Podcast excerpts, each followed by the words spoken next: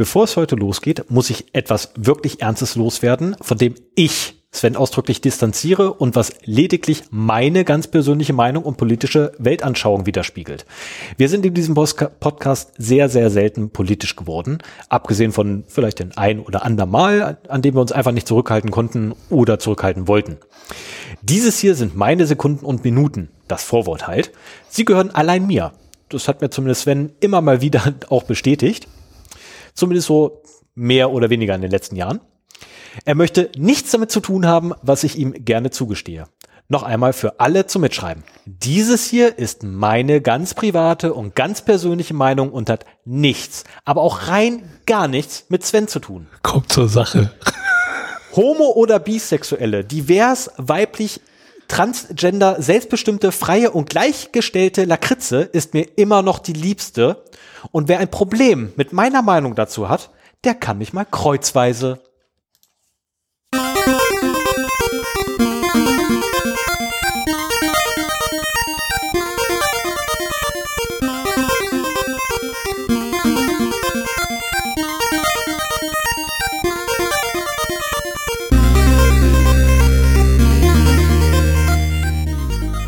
Zero Day, der Podcast für Informationssicherheit und Datenschutz.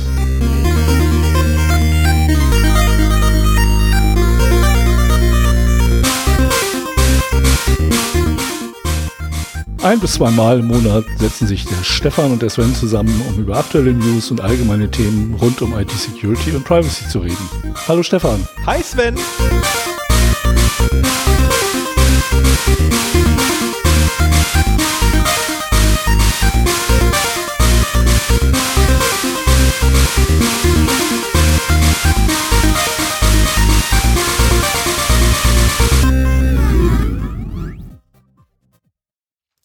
Ah, einen wunderschönen guten Morgen, einen wunderschönen guten Abend, eine wunderschöne Nacht, wann immer ihr uns auch hören magt.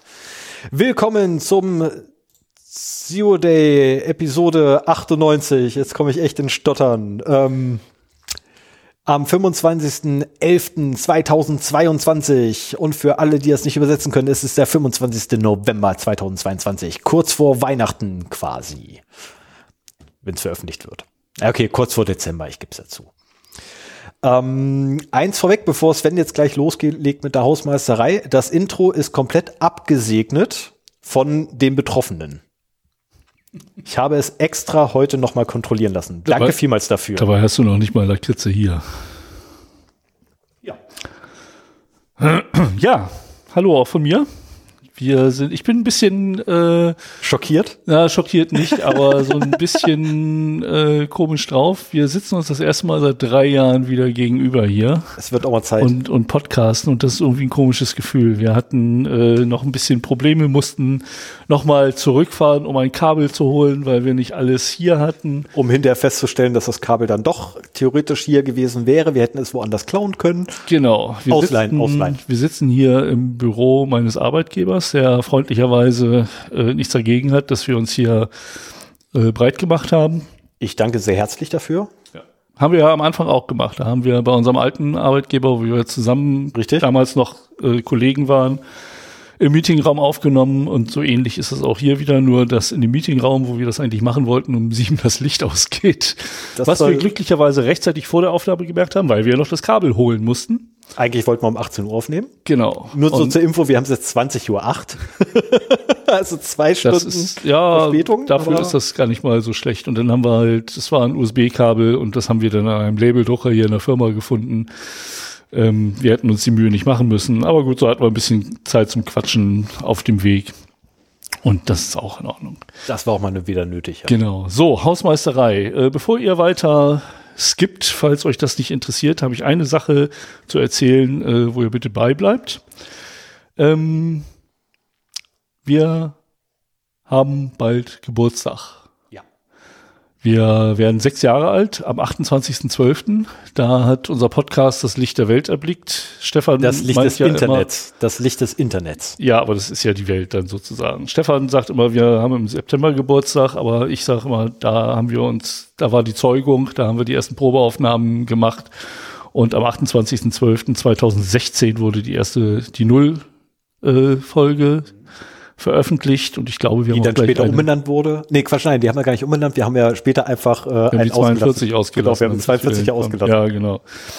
Und gleichzeitig, heute ist die Folge 98. Wir werden vor Weihnachten noch eine weitere Folge aufnehmen. Damit das heißt, wir, damit wären wir dann bei 99. Genau. Und äh, das heißt, wir könnten dann am 28.12. unsere 100. Folge aufnehmen. Und das ist schon irgendwie ein bisschen was Besonderes für uns, denn äh, als ich ja angefangen habe, dreistellige Seriennummern bei der Folge 0 und 1 äh, zu machen, habe ich mir gedacht, so, so ein Schwachsinn, das werden wir nie schaffen, da irgendwie dreistellig es, zu werden. Sagen wir es so, ich habe Sven erstmal gefragt, so, äh, sag mal, bist du bescheuert oder kannst Aber du nicht mehr schreiben? Das macht man halt so. Und mittlerweile bin ich da auch sehr froh drüber, weil jetzt ja. brauchen wir die Stelle. Richtig. Und äh, wir wollen dieses Jubiläum, 100. Folge und unseren sechsten Geburtstag äh, gerne mit einer digitalen Party feiern richtig groß begehen im besten Fall. Ja. Und dazu laden wir uns die interessantesten Gäste ein, die wir uns vorstellen können, nämlich euch. Ja. Ja. Ähm, Jetzt wollte ich gerade noch äh, überspitzen, aber nee, äh, ja, es sind die, in, in, ja, es gibt keine Steigerungsform mehr. Ihr seid uns, also wir laden euch quasi als unsere Gäste in unseren Podcast ein, den ihr ja äh, stellenweise auch schon seit sechs Jahren hört.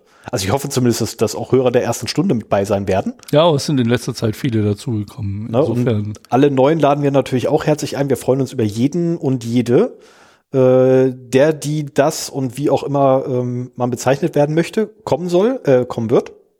Jeder soll kommen. Ich verzelle mich. Sven, übernimm. ja, also was haben wir uns überlegt? Äh, ich hatte ja in der letzten Folge schon gesagt, dass wir nicht so ganz wissen, was wir damit äh, machen wollen.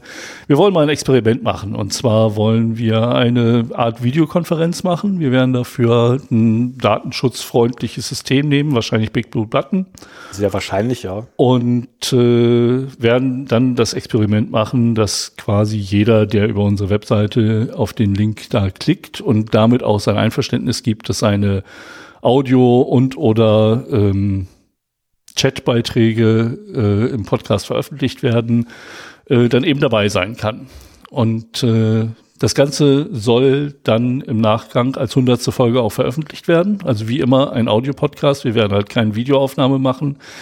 Ähm, wir haben uns überlegt, dass es euch auch völlig freigestellt ist, ob ihr da mit Kamera oder ohne dabei seid. Wir werden unsere Kameras anhaben.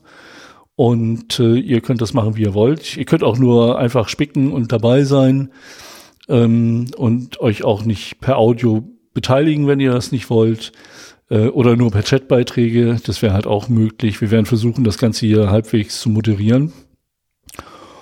Und äh, ihr habt aber die Chance halt dadurch äh, bei einer Folge Zero Day als unsere Gäste dabei zu sein. Und ich hoffe, dass wir spannende Gespräche haben. Wir werden jetzt keine Datenverluste oder News oder ein Thema haben. Wir werden uns ein paar Fragen überlegen, äh, die an euch gerichtet sind. Und äh, wir hoffen auch darauf, dass wir halt so ein bisschen Auer machen können. Ask us everything. Nein, ask us anything. So, das ist dann Auer. Und äh, ja, freuen uns auf ein schönes äh, Gespräch mit euch. Ähm, ich habe keine Ahnung, wie, wie gut das läuft oder nicht, aber wir haben vor zwei Jahren schon mal ein Hörerinnen-Treffen am Rande des RC3 gemacht. Sechs Stunden lang. Und äh, das war eigentlich äh, sehr angenehm. Wir hatten, ich glaube, 20 Gäste äh, in Insgesamt, den sechs ja. Stunden, so ungefähr, können auch 25 gewesen sein. Und es waren echt gute Gespräche. Äh, ich habe noch einen Tipp für, oder nein, wir in dem Fall haben noch einen Tipp gekriegt für unseren Server, wie wir den noch ein bisschen besser machen konnten. Äh, das hat sehr geholfen, ähm, tatsächlich. Äh, da war ich sehr begeistert. ähm, und äh, das waren wirklich extrem angenehme Gespräche, die wir geführt haben.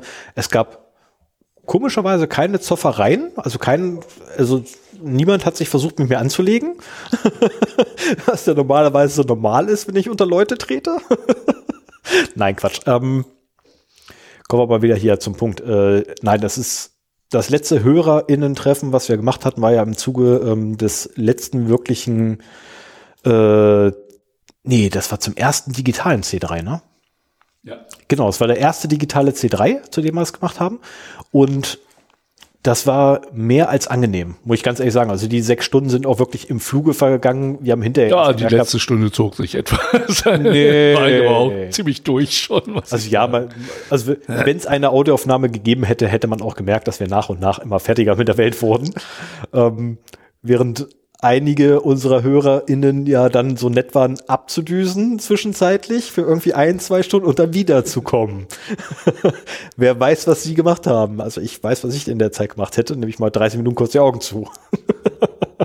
Aber es geht da nicht, wenn man Gastgeber ist. Ja. Ähm, Ihr findet alle Informationen, wenn äh, das hier veröffentlicht wird, auf 0x0d 0x0d.de slash party.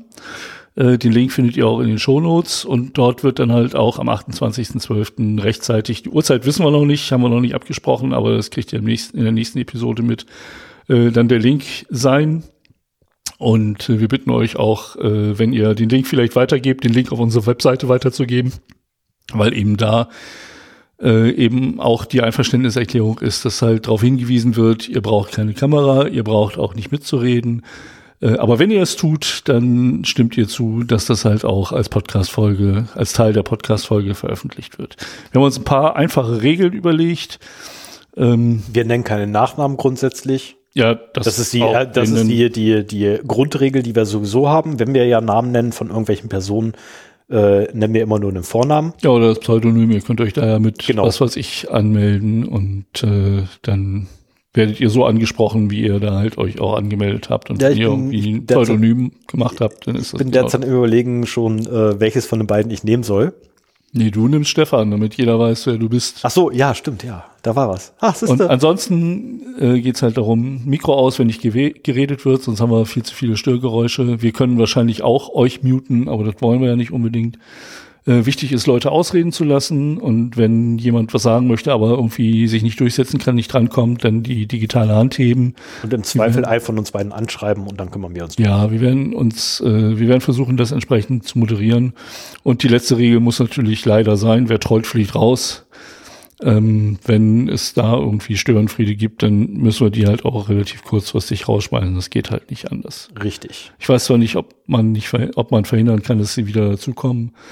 Aber ähm, wie gesagt, vor zwei Jahren hat das fantastisch funktioniert. Und äh, wir haben eigentlich sehr großes Vertrauen in unsere Hörerinnenschaft, so dass wir das äh, gerne versuchen wollen. Zur Not müssen wir halt hinterher ein bisschen schneiden. Das, äh, da hat nach der letzten Folge Stefan ja durchaus äh, Erfahrung mit. Nicht witzig. Genau, also 0x0d.de slash party. Äh, da findet ihr das, was ich jetzt gesagt habe, auch schon äh, dann stehen, nur ohne den Link halt. Wir werden das auch zeitnah über Mastodon und Twitter äh, nochmal ja. äh, Bescheid geben. Also wenn ihr wollt, folgt uns auch da. Im Idealfall über Bastodon äh, folgen, weil Twitter bei mir nach und nach tatsächlich einschläft. Genau, und das ist halt auch genau der Punkt, äh, auf den ich im nächsten, äh, in der nächsten Hausmeisterei jetzt noch eingehen wollte, weil Stefan hat zu Mastodon rüber gemacht. Ja, ich bin übergegangen. Also noch nicht ganz, den Twitter-Account gibt's noch. Ähm, aber wir haben jetzt jeder einen Mastodon-Account, unter dem ihr uns erreichen könnt. Äh, ihr könnt uns beiden folgen oder auch nur einem, wie ihr wollt. Ähm, wir schreiben unterschiedliche Dinge. Wenn es wichtig ist, äh, retweeten, nein, retröten wir uns auch gegenseitig mal. Das muss ich noch ein bisschen einspielen, wie wir das machen. Äh, Stefan ist zero day, at zero day at podcast.social. Das ist eine neue Podcasts. Äh, ja, Podcasts. Ich hatte gehofft, das habe ich gesagt. Entschuldigung. Also macht ja nichts raus, ich vergesse das S übrigens auch Sehr immer. trockenen Hals heute. Ähm, und ich bin äh, at zero day at chaos.social. Ähm, ich empfehle die Bonbons unter die, unter die Zunge zu legen, dann kannst du besser reden. Hm? Ich empfehle das Bonbon unter, den, äh, unter die Zunge zu legen, dann kannst du besser ah, reden. Ja, ich habe hier gerade so einen ekligen Halsbefeuchtungsbonbon von Stefan bekommen, aber die helfen sehr gut. Ich denke, damit wird es besser gehen. Ja. Ich habe bei der letzten Aufnahme zehn Stück davon weggefressen. Also Mastodon, ich bin seit einem Jahr schon auf Mastodon und habe mir da eine kleine Followerschaft äh, schon zusammengebastelt. Gibt Stefan ein bisschen Liebe, der hat noch nicht so viele Follower. Es ist eine sehr schöne äh, Community bei chaos.social, ist halt ein bisschen nerdiger, ein bisschen Äh, IT-lastiger Podcast Social ist halt Podcasts von podcasts.social ist halt von Rolf Stockmann unter anderem betreut, der in der Podcast-Szene in Deutschland recht bekannt ist und äh, für Podcasts ein, äh, eine Mastodon-Instanz aufgemacht hat. Und wir freuen uns, dass wir da halt auch vertreten sein können. Ansonsten äh, ist momentan sehr viel Bewegung in der Twitter- und Mastodon-Community. Es ist lustig zuzusehen, wie Elon Musk Twitter zugrunde äh, richtet. Allerdings auch nur für, für mich, der immer nur passiv bei Twitter dabei war. Selbst, aber selbst ich habe nicht meinen Twitter-Account, meinen privaten Twitter-Account löschen wollen, wegen der nur kurzen, aber der Timeline, die ich da habe, ähm, da möchte ich halt doch gelegentlich mal reingucken können oder so. Und äh, aber ich mache da schon sehr lange nichts mehr und ich mache auch bei Facebook nichts mehr. Ich habe da jetzt ein Posting abgesetzt, dass äh, wer uns folgen will, das doch bitte bei Mastodon machen soll, denn äh, Facebook ist auch nicht unsere Community. Also die 20 Follower, die ich da habe, ich denke mal, da sind 10 vielleicht zu Mastodon gewechselt und der Rest bleibt leider auf der Strecke. Ihr könnt uns da immer noch erreichen. Das ist also DMs, äh, würde ich sehen. Aber äh, ich werde da halt auch nicht mehr großartig was posten. Also Fratzenbuch, äh, Facebook, Entschuldigung, ähm, wollten wir eh abschaffen, allein schon aufgrund dessen, dass das große Metaverse ja dann irgendwann kommt und alles ablösen wird. ja, das ist eine andere gelacht. spannende Entwicklung, die, die gerade läuft. Ja, das, das haben andere schon vorher versucht. Ähm, die ich habe letztens rausgekriegt gehabt, also es sagte erst einer, ja, da gab es doch mal Second Life. Nein, das ging noch viel, viel weiter zurück. Vor Second Life gab es zumindest in Deutschland so etwas wie Psychosmos und selbst davor gab es noch was. Ja, wobei, ähm, also ich glaube, dass so etwas wie das Metaverse eine Zukunft hat und irgendwann das auch so, also soziale Netzwerke eventuell sogar so aussehen werden? Irgendwann ja, aber ich hoffe halt nicht durch, durch Facebook oder irgendeine Datenkrake, ja. sondern hoffentlich mit freien Instanzen, im Idealfall im, wie nennt sich das, Föderal? Fediverse. Genau, das meine ich. Ja, also das ist sehr schön auch bei, bei Mastodon, dass es diese verschiedenen Instanzen gibt, dass man, man kann auch relativ einfach wechseln, wenn man jetzt zu einer anderen Instanz möchte. Ja, einfach Es fühlt sich aber trotzdem an wie eine Plattform. Und man kann halt Leuten von anderen Plattformen folgen und so weiter oder von anderen Instanzen von Mastodon folgen. Und das ist also alleine schon vom Prinzip her eine, eine sehr schöne Art der, der Plattform, die nicht von einem großen Konzern abhängig ist. Wir sehen bei Twitter, was damit passiert, wenn das in die falschen Hände gerät. Ja. Und äh, da ist äh, sowas wie Mastodon wirklich die Zukunft, denke ich mal. Es ist ja bei Innovationen immer so, es kommt also, dass das Metaverse, wie Mark Zuckerberg das momentan umsetzt, ist auch nicht besonders schön, dass es da Spaß macht zu verweilen, auch so von, von der Grafik her, von der Anmutung, von den Avataren. Ähm, es gibt auch diverse andere Sachen. Also jetzt gerade zu Beginn der Corona-Zeit habe ich mir mal äh, Alternativen dazu angeguckt. Also auch so, so virtuelle Meeting- und Konferenzräume. Das finde ich alles ganz spannend. Auch so diese Sache, dass du zu jemandem hingehen musst, damit er dich hört. Und wenn du weggehst, hört er dich nicht mehr. Also wie, wie im echten Leben irgendwie. Ähm, das ist sehr spannend, aber das muss jetzt nicht unbedingt auch noch von Facebook und Mark Zuckerberg äh, dominiert werden. Und vielleicht gibt es dann ja irgendwann ein System, das auch aus Datenschutzgründen ein bisschen besser ist. Bei Innovationen ist es halt immer wichtig, auch den richtigen Zeitpunkt zu treffen. Und ich glaube, der ist einfach noch, noch nicht da.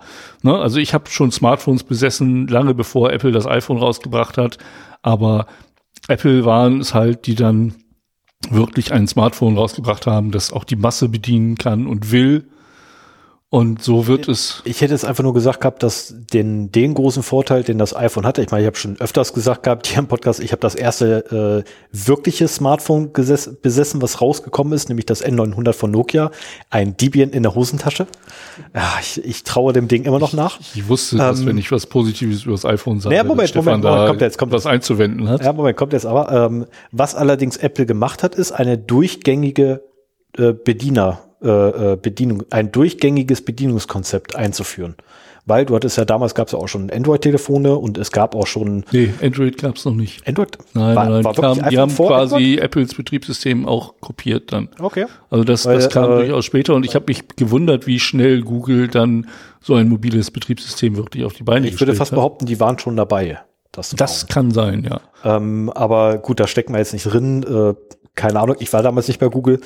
Äh, ich ich habe bei einem äh, mittelgroßen Automobilkonzern als Zulieferer gesessen zu der Zeit äh, und mich da mit, Managern rumgeärgert. Äh, und Apple kam ja um die Ecke, hat gesagt gehabt, hier, ne, durchgängiges Bedienkonzept. Das kennt ihr auch schon weitestgehend, nämlich von unserem Desktop-System. Und das war eigentlich der Riesenvorteil, den sie hatten. Damals. Ja, wobei mein, mein Windows-Smartphone hatte auch ein durchgängiges Bedienkonzept, äh, dass man auch von, äh, von Windows-Rechnern kannte, weil du hattest auch einen Startbutton und so ein Kram. Es hat noch keinen Spaß gemacht. Du brauchtest einen Stift. Bei mhm. Apple konntest du einen Finger benutzen. Und bei Apple war es halt auch so, dass alles groß genug war, dass du mit deinen Touchfingern das bedienen konntest, obwohl die iPhones damals noch kleiner waren als heute. Und ähm, es war einfach eine durchdachte Geschichte und hat halt die Smartphones herausgebracht, wie wir sie jetzt kennen im Prinzip. Und das war halt, weil es zum richtigen Zeitpunkt und mit dem richtigen äh, Konzept war. Und das sehe ich halt beim Metaverse zum Glück jetzt noch nicht.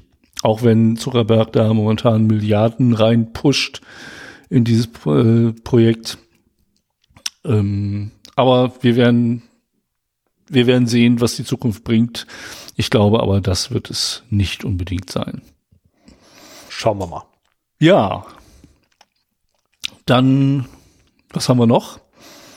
Ähm, ich habe in der Vergangenheit amüsiert zugeschaut. Ich habe es auch bei, bei Mastodon schon gepostet gehabt. Wir hatten nach langer Zeit mal wieder einen Angriff auf unsere Webseite. Habe ich gelacht. Eine Wordlist-Attacke.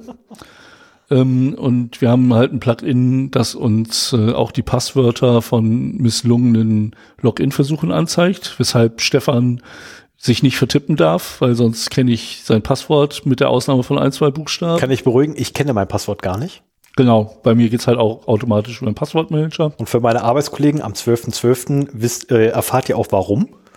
Also ich kenne tatsächlich nur, ich glaube, aktuell sind es vier Passwörter, die ich auswendig kenne und ansonsten kenne ich keine Passwörter mehr. Und wie gesagt, meine, meine Arbeitskollegen erfahren es am 12.12. .12. Der Rest der Hörerschaft ähm, kann es nachhören, weil äh, wir haben dazu bereits eine Episode gemacht.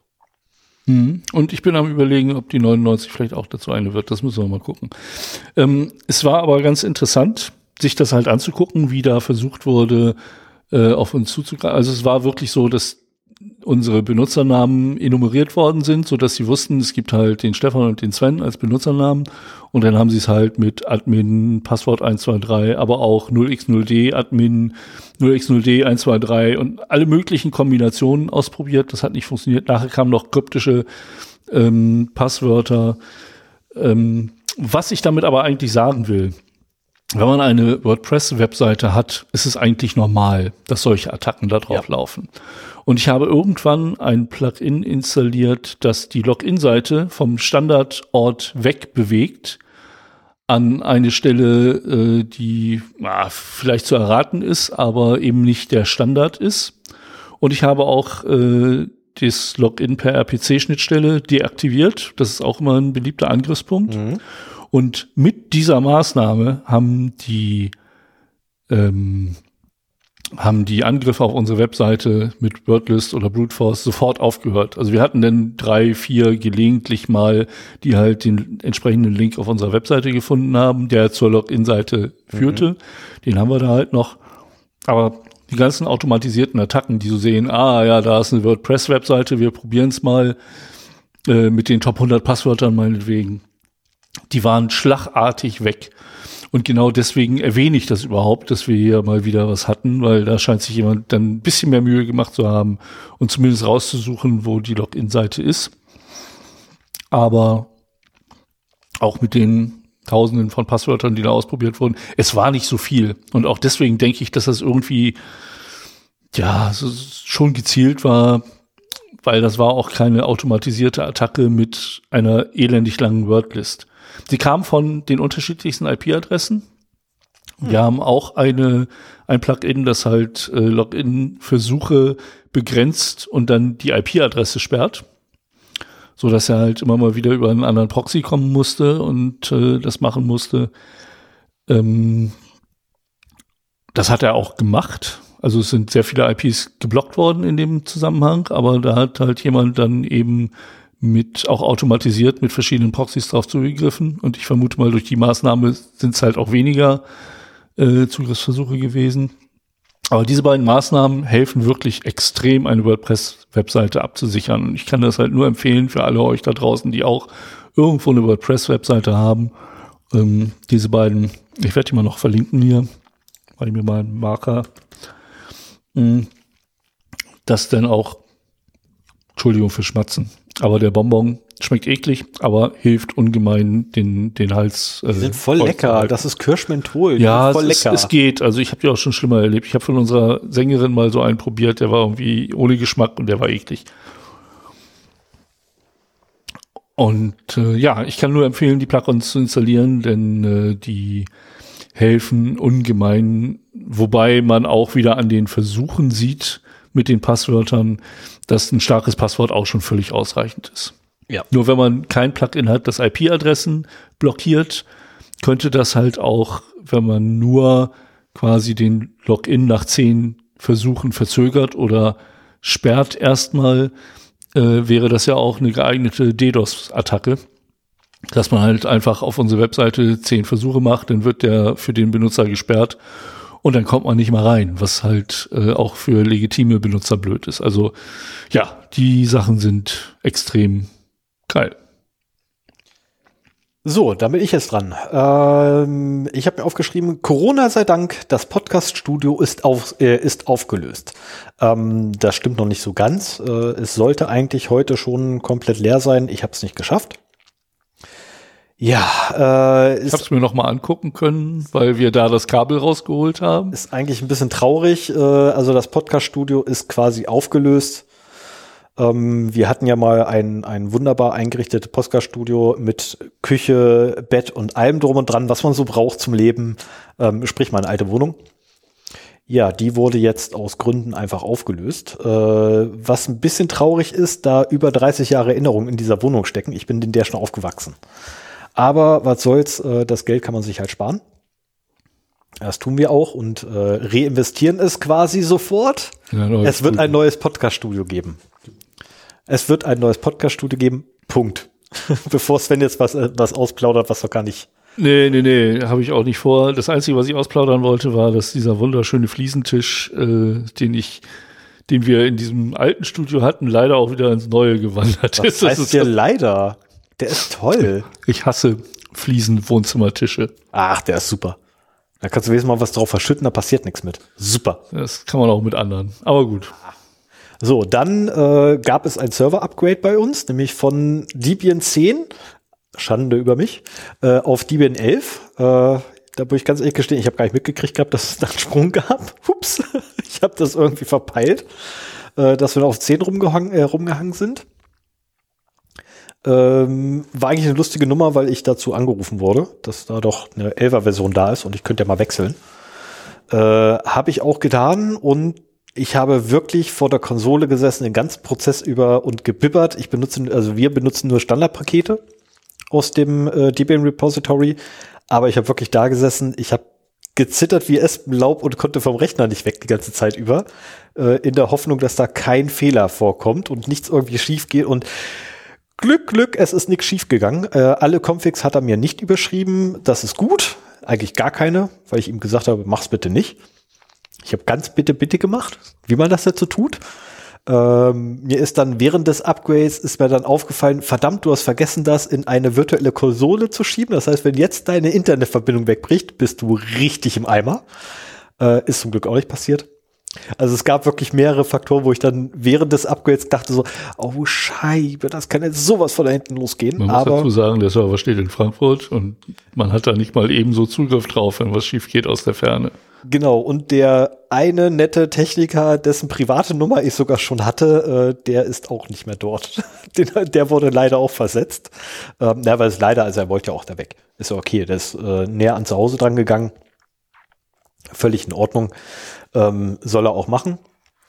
Aber äh, das war halt ein wenig ärgerlich. Jetzt bin ich gerade sogar noch am überlegen, ob wir den Server nicht im Zuge dessen eventuell komplett wechseln, weil es halt bessere Hardware für gleiches Geld krie kriegen könnten, aber dann weniger Speicherkapazität und, und, und. Ich werde vielleicht mal unseren Hoster anrufen, mal fragen, wie es aussieht, wenn ich ihm einfach Festplatten schicke, ob er die nicht reinschieben will. Ähm, zusätzlich. Ich kümmere mich auch komplett selbst um die Platten. Also ich baue da auch selber das RAID auf. Mit einer Weile weiß ich, wie es geht. Ich habe da so eine Seite im Obsidian dafür. Ähm, ja, aber das Bibbern wird demnächst wieder geht weitergehen. Das, geht das aus der Ferne, Headless? Ja. Okay. Das geht. Äh, demnächst gibt's allerdings dann wieder ähm, Bibbern vor der Konsole, weil ich muss noch einen Patentenweg finden, PHP 8 auszurollen. Äh, Bitte drum.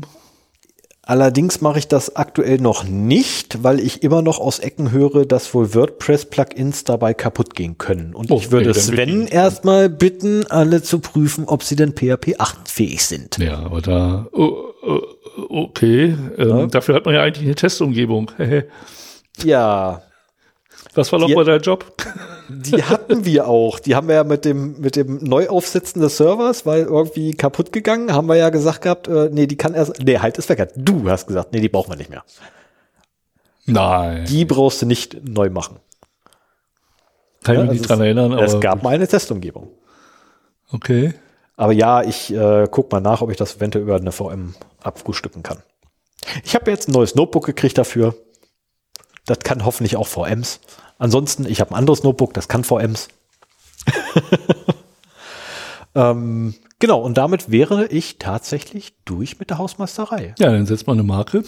Ha! Kleiner Hinweis nochmal an die neuen Hörer. Wir haben Chaptermarks und äh, wer sich für bestimmte Themen nicht interessiert oder nochmal nachhören möchte, der kann halt äh, an bestimmte Stellen bei uns im Podcast springen, wenn er einen ordentlichen Podcatcher benutzt. Äh, bei Spotify geht's nicht. Aber wir, äh, und es sind sehr wenige, die uns über Spotify hören, muss ich sagen.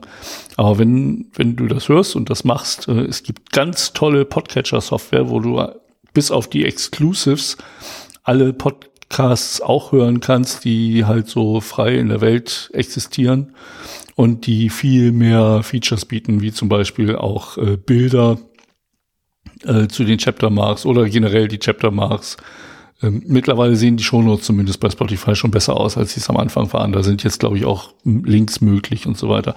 Aber trotzdem, Podcast hören, kann ich immer nur sagen, ich, ich habe so ein bisschen Angst davor, dass die großen Plattformen das Medium Podcast an sich reißen und irgendwann keiner mehr weiß, was ein Podcatcher ist. In unserer Hörerinnen-Community ist das nicht so. Wie gesagt, ich habe vielleicht zwei, drei Prozent Hörer von äh, Spotify und der, das große Gros kommt halt über Podcatcher rein oder hört es auf der Webseite selber. Da haben wir auch ein paar. Und insofern ist das halt äh, ja eine gute Sache, da zu wechseln. Selbst auf der Webseite übrigens gibt es Kapitelmarken. Mhm, klar. Finde ich gut, finde ich gut. Ähm, wollen wir noch schnell zwei Stück empfehlen? Ich mache den Android-Part und du machst den iOS-Part, weil iOS habe ich keine Ahnung. Oh ja, meinetwegen. Okay, für Android würde ich persönlich euch aktuell den Podcast Addict empfehlen, einfach nur, weil den habe ich. Ähm, und du bist damit zufrieden. Und ich bin mehr als zufrieden. Äh, mittlerweile kann man sogar im Podcast Addicts Bewertungen abgeben für den Podcast. Und wo kommen die denn hin? Die kommen zu der Stelle, wo Bewertungen abgegeben werden für Podcasts. Ich habe keine Ahnung, wo bewertet man Podcasts? ich, ich weiß es nicht. Wo, wo bewertet Ich meine, ja, Podcasts, die ich höre, betteln auch um fünf Sterne und ich würde es ihnen ge gerne geben, aber ich habe keine Ahnung, wo. Also ich meine, das geht im iTunes Library. Also dann da. Da haben wir auch, da haben wir auch schon ein paar äh, gute Bewertungen und ich würde mich freuen, wenn noch ein paar dazukommen. Also wenn ihr uns was zum genau, wenn ihr uns was zum Geburtstag schenken wollt, schenkt uns eine 5-Sterne-Bewertung im iTunes Library. Da, das oh, ja. Hunderte davon am besten. Ja. Wir haben, glaube ich, so 25 oder so, als ich das letzte Mal nachguckte. Aber alle fünf Sterne. Wow. Mhm. Okay, das ist viel. So, damit kommen wir jetzt aber endlich zu den Daten. Genau. Was ist denn? Ah, stopp, stopp, stopp. iPhone, iPhone haben wir vergessen. Ah, iOS-App. Ja. Äh, Pocketcast. Ich benutze Pocketcast. Ähm, bin damit auch sehr zufrieden, habe das seit vielen Jahren. Äh, ich habe auch äh, die, meistens kostet so ein Podcatcher, wenn man die, die erweiterten Features benutzen will, so ein Fünfer, den habe ich mir gekauft. Äh, bei Pocketcast gibt's noch so ein Abo-Modell, Abo wo du dann auch äh, das synchronisiert über eine Webseite machen kannst. Also wenn ich zum Beispiel am PC sitze und Podcast hören möchte, dann kann ich das halt auch über den Webplayer von Pocketcast machen. Das ist, glaube ich, nochmal ein extra Abo, aber ähm, für den Kaufpreis kriegt man eigentlich schon alle Features, die man haben möchte. Und äh, wie gesagt, ich bin halt sehr zufrieden mit der App, weil die halt alles unterstützt, was ich brauche. Äh, man kann, wenn man möchte, da auch Stillen rausschneiden oder auf erhöhter Geschwindigkeit hören. Ähm, man kann verschiedene Listen machen, was ich nicht benutze. Ähm, aber ja, also es ist mein Podcatcher der Wahl und auf dem iPhone. Okay, dann. So, jetzt aber Datenverlust. Genau, fang an. Ja, ähm, es ist einiges passiert. Ich habe ein paar mehr, als ich normalerweise mitbringe, aber ich mochte auch keinen weglassen. Fangen wir mal an, 27.10. Das muss kurz nach unserer letzten Nee, wir haben, wann, wann haben wir die letzte Aufnahme denn gehabt? Haben wir es Anfang November oder Ende Oktober gemacht? Du fragst mich was. Ich glaube Anfang. Nee, Ende. Fass mich was. Ach, ich ist auch egal. weiß es gerade nicht aus dem Kopf. Kannst ja mal eben nachgucken. Ich erzähle mal weiter. 27.10.22 ähm, habe ich hier einen TechCrunch-Artikel. Und zwar wurde dort auf allen möglichen äh, Medien berichtet, dass Amazon ein Datenleck hatte. Und das finde ich bemerkenswert, weil Amazon ist schon so eine kritische Sache, da hängt halt viel dran, da hängt Prime Video dran, aber auch der Shop und diverse andere Dienste. Ähm, und man hofft ja immer, dass solche großen Läden, dass die Security im Griff haben. Am 7.11.? 25. Aber kannst du nicht mehr, kannst du nicht mal mehr Dezimalzahlen? Stefan hält mir sieben Finger entgegen und sagt, das ist 25. Ja, 25 aber gut, man weiß. aufgenommen. Ah ja, okay. Und ähm, in dem Fall hat es Amazon Prime Video getroffen. Und da wurde in, auf einem Amazon-Server ohne Passwort, hm. dass man direkt übers Internet darauf zugreifen konnte, ähm, eine Datenbank mit äh, Sehgewohnheiten von Amazon Prime-Kunden gefunden. MongoDB. Nee, äh, das das habe ich halt auch gedacht. So Amazon, das ist ja normalerweise AWS S3 Buckets, ja. so der Klassiker, den wir schon lange nicht mehr so hatten. Also da scheint es auch sich was getan zu haben. Aber in dem Fall war es eine Elasticsearch Datenbank, ist auch ein Klassiker. Ne? Also Absoluter. Elasticsearch, MongoDB und AWS S3. In dem Fall weiß ich nicht, äh, ob Amazon ihrem eigenen Storage nicht getraut hat. Nein, die haben halt äh, eine Elasticsearch-Datenbank aufgebaut mit dem bezeichnenden Namen Sauron. Fand ich auch ein schönes Detail. Oh, das Allwissen, äh, das allsehende Auge. Genau. Und äh, ja, vielleicht ist das auch so, ein, so eine Sache, wo man mal in das Mindset der Amazon-Entwickler reingucken kann, wenn die ihre mhm. Datenbank für äh, Sehgewohnheiten Sauron nennen. Und wir haben ja äh, Stefans Amazon-Daten hier mal besprochen. Da war gerade was Viewing Habits anging auch eine ganze Menge drin. Ja, wobei das jetzt nicht so viel war. Also gut, man hat die gesamte. Man konnte sehen, dass du auf der Arbeit einen Film geguckt hast. Nein, das ist verkehrt. Man konnte sehen, dass ich in den Räumlichkeiten meines Arbeitgebers ja. einen Film angeschmissen habe. Äh, was man leider nicht gesehen hat, ist, dass der ganze, ich glaube, drei Sekunden oder so lief. Ähm, das fehlte halt. Schade eigentlich. Ähm, aber ja, Amazon hat da schon echt verdammt viele Daten. Das muss ich mich gerade zusammenreißen, was Und, die Worte angeht. Äh, in dieser Datenbank waren 215 Millionen Einträge mit pseudonymisierten Benutz äh, Betrachtungsdaten. Wow. Die halt den Namen der Sendung oder des Films, der gestreamt wurde, anzeichnen, aufzeichneten, auf welchem Gerät er gestreamt wurde und andere Daten wie Netzqualität oder Details zum Abo, oder ob sie Amazon Prime Kunde sind oder nicht und so weiter. Also das war schon eine ganze Menge. Äh, Shodan berichtet, dass diese Datenbank erstmals am 30. September äh, dem Internet ausgesetzt war. Also war sie schon einige Zeit online. Gibt es da irgendwo ein Magnet-Link? Genau, glaube hinterher. Also gerade bei solchen Sachen, die von Sicherheitsforschern gefunden werden, äh, die gelangen ja dann nicht in die Öffentlichkeit. Das kann man zumindest. Und also man muss zumindest auch dazu sagen, die Daten waren halt pseudonymisiert und es werden, sind damit keine Rückschlüsse äh, auf die Daten oder auf die Kundendaten mhm. halt zulässig. Insofern ist das Ganze nicht so schlimm, aber es besorgt mich halt schon ein bisschen. Also gerade Amazon, ich bestelle halt schon öfter da was, die haben meine Kontodaten, die haben auch sehr viele andere Daten von mir. Und äh, es beunruhigt halt schon ein bisschen, dass die so ein Sicherheitsleck äh, hatten. Äh, ganz kurz noch zur Erklärung, Unterschied Pseudonymisierung, Anonymisierung? Ja, Pseudo okay, Anonymisierung der äh, die die Realdaten können nicht mehr äh, mit einer real äh, nein die Daten können nicht mehr mit einer realen Person äh, verknüpft werden und zwar gar nicht mehr Pseudonymisierung mit Aufwand, den man betreiben muss und Hinzuziehen von weiteren Quellen ist eine De-Anonymisierung möglich. Das ist der riesengroße Unterschied. Ja, da wird halt einfach statt des normalen Namens oder so wird ein Pseudonym, äh, verwendet, äh, verwendet, eine, ID, eine ID, whatever und es gibt eine, eine Austauschtabelle und diese Austauschtabelle, wenn man die irgendwie in die Pfoten kriegt oder rekonstruieren kann, dann kann man auch wieder die Originaldaten herstellen. Ja. Das ist auch einer der Punkte, ähm, den ich immer wieder ankreide in meinem tatsächlich beruflichen Leben schon seit Jahren, wenn die Leute mit, ähm, mit dem schönen Wort Test, äh, Testdatenmanagement konfrontiert werden äh, wo sie dann Produktivdaten nehmen wollen und die am besten in die Testinstanz. Alle wissen, nein, das macht man nicht. Ähm, und dann. Doch, das macht man schon. Nein, das macht dann man nicht. greife ich mal eben vor und. Ja, los mal, erzähl zu Ende. Und äh, dann auf den Trichter kommen, ja, dann äh, ersetzen wir halt einfach die Nutzernamen oder die, die Vor- und Nachnamen oder oh, was habe ich jetzt gesehen gehabt? Äh, oder die Adressen werden geändert und auf total absurde Werte gestellt. Äh, es gab irgendwann mal einen, einen Kunden bei einem Kunden, der auf einmal auf dem Mond lebte, was ich auch sehr komisch fand. Ähm, das Land hieß Luna, kannte ich vorher nicht, habe nachgeguckt, ja, Luna, ey, okay, alles klar, ist der Mond. Ähm, aber man konnte den ganzen Kram wieder rekonstruieren und ich habe ein paar Mal das auch Kunden tatsächlich bewiesen, dass es rekonstruierbar ist und zwar mit endlichem Aufwand. Mhm. Also es ist nicht so, dass man da irgendwie Jahrzehnte für braucht. Nein, man braucht einfach nur ein bisschen zusätzliche Daten und man kriegt es wieder deanonymisiert.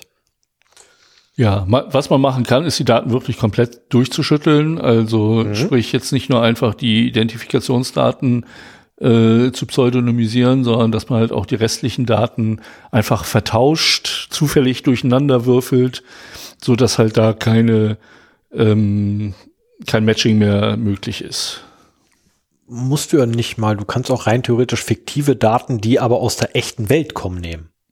Ja, ich glaube, wir meinen das Gleiche. Ich meine, was hindert, was hindert mich denn daran, meine Adresse vom, vom, vom Braun, von der Braunschweiger Straße einfach zu sagen, okay, ich bin nicht mehr die Braunschweiger Straße in Braunschweig, sondern ich bin jetzt die hannoverische Straße in München. Ja. Ne, das ist, ähm, Das wären dann äh, eigentlich erfundene Testdaten, ne? Oder halt, man, ich kann ja schon verstehen, dass man reelle Daten haben möchte, weil teilweise hat man dann Sonderzeichen da drin oder du hast einen ausländischen Namen mit irgendwelchen speziellen Sonderzeichen und willst halt wissen, der Name ist jetzt ein blödes Beispiel, ähm, aber willst halt wissen, wie das System dann mit diesen Strings umgeht und insofern finde ich das schon legitim, dass man versucht, so realistische ähm, Daten wie möglich zu nehmen. Ja, es kann auch sein, dass du einfach Merkmale quasi an deinen Daten dran hast. Und du willst halt wissen, ähm, werden alle Merkmale, die an meinem Datensatz hängen, auch wirklich korrekt verarbeitet. Ja. Aber ich greife dir mal vor zum, zum dritten Eintrag hier vom 3.11.22. Und zwar ähm, hatte hier auch äh, AstraZeneca einen Datenverlust. Oh.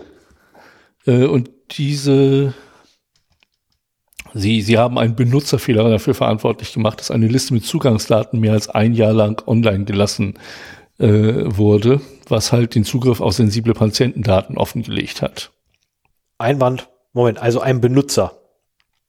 Ein Benutzer hat einen Fehler gemacht und deswegen waren Zugangsdaten offen, öffentlich, habe ich das gerade richtig verstanden? Also Zugangsdaten waren öffentlich zugänglich, weil ein Benutzer des Systems missgebaut hat. Ja, und das, ich glaube, das kann man sogar äh, unterstreichen. Äh, und zwar wurden Zugangsdaten für einen internen AstraZeneca-Server auf der äh, auf GitHub im Jahr 2021 hinterlassen worden. So, ich bin mir relativ sicher, dass ein Unternehmen wie AstraZeneca durchaus äh, Policies hat, die solches Verhalten verbieten. Und dann hat er sein. dagegen verstoßen. Wenn sie keine Policies dafür haben, hätte man sich das immer noch denken können, dass das eine blöde Idee ist.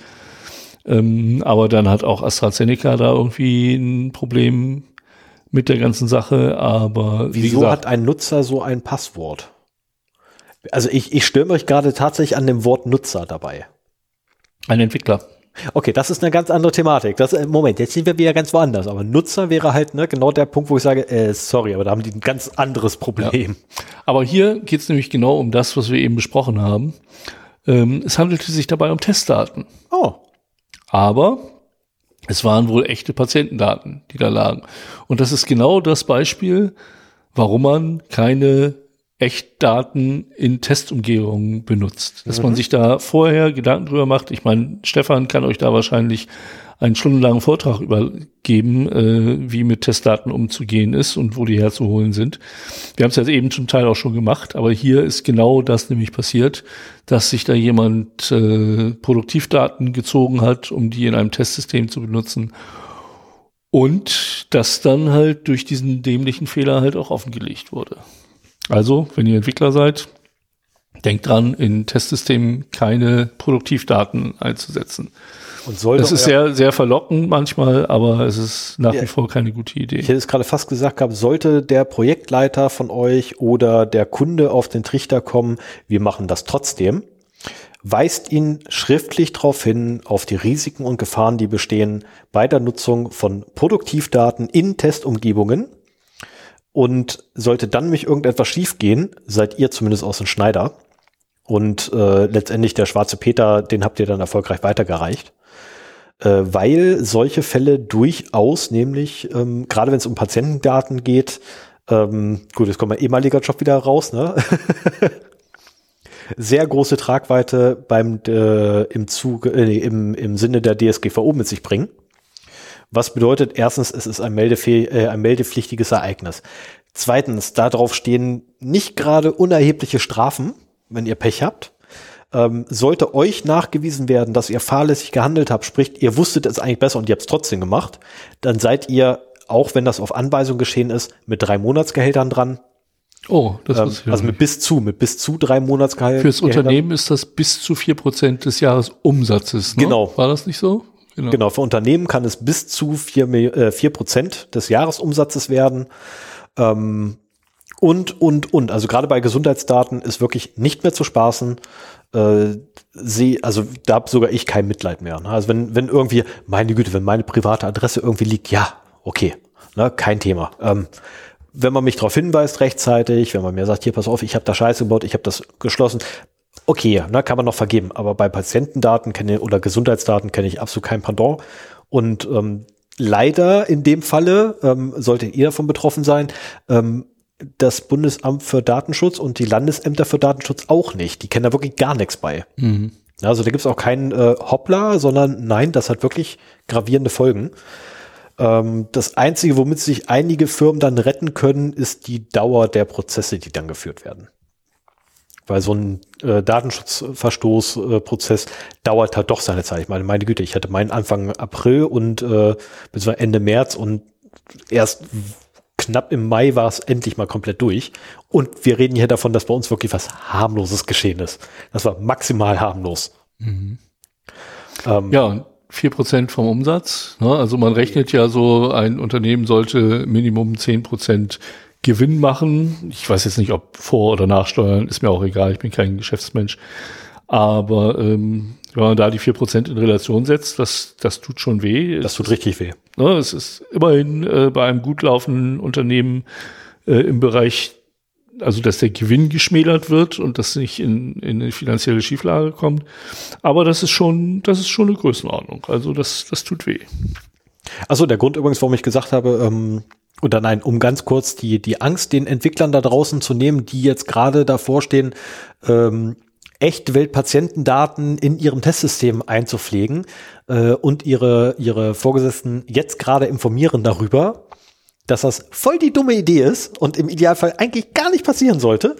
Ähm, in dem Moment, wo ihr eure Vorgesetzten informiert, seid ihr aus dem Schneider. Weil dann handelt ihr nicht mehr fahrlässig mhm. sondern die Fahrlässigkeit wandert rüber auf euren Vorgesetzten. Und ich glaube, er verdient mehr als ihr und damit tut das auch ein bisschen mehr weh. Ich meine, gut, drei Monatsgelder jetzt, ne, also ohne dass jetzt ähm, äh, äh, äh, bösartig irgendwem gegenüber zu meinen, aber drei Monatsgelder tun verdammt weh. Äh, das tut richtig weh, egal wie wenig oder wie viel man verdient. Ja. No, ab einer gewissen Ober äh, Untergrenze tut's, hat man wahrscheinlich so viele Rücklagen, dass das nicht mehr so das Problem ist. Aber egal, ja. Einzugehen. Ich mach mal weiter. Ja. Und zwar am 1.11. gab es die Meldung, dass äh, Dropbox mal wieder einen oh. Data Breach hatte. Haben Sie ein neues Passwort für mich? nee, nee, nee, sowas war es diesmal nicht. Also Schade. Es, ähm, ein Hacker hat äh, 130 GitHub-Repositories von Dropbox geklaut. Wow.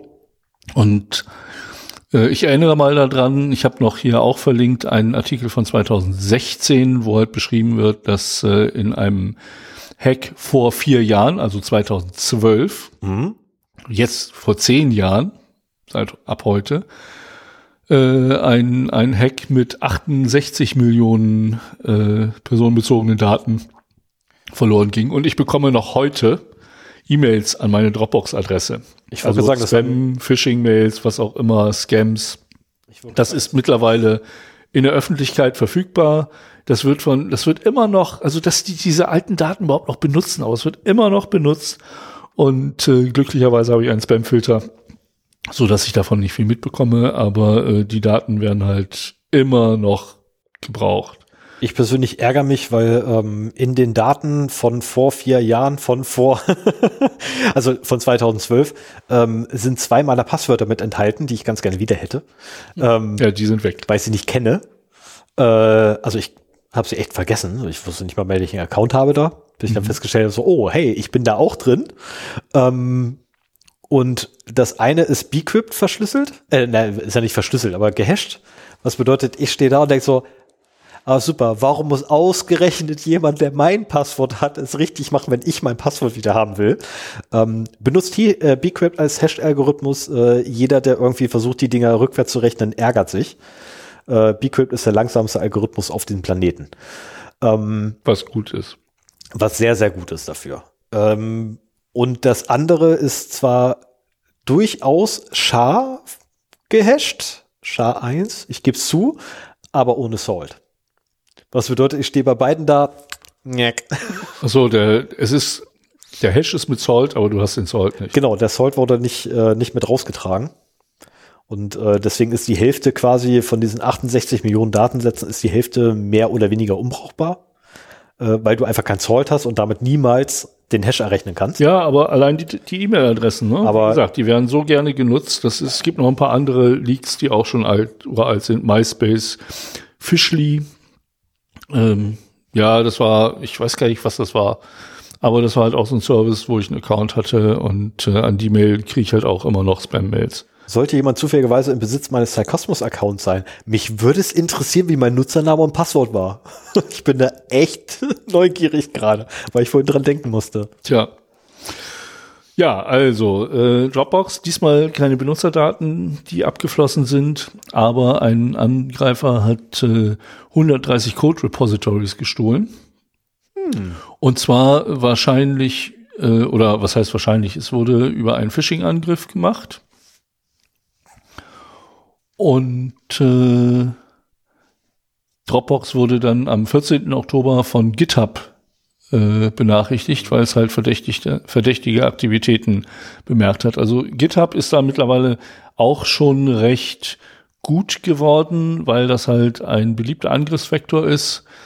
Ähm, auch aus Repositories meinetwegen API-Schlüssel zu klauen oder Zugangsdaten. Die sind ja ganz oft sind diese Repositories auch öffentlich und dann kann man die halt nach bestimmten Mustern durchsuchen. Und wenn man halt bei GitHub dann fest verdrahtet seine Zugangsdaten für irgendeinen Dienst drin hat oder einen API-Schlüssel oder so, dann sind die halt auch ganz schnell mal wieder weg.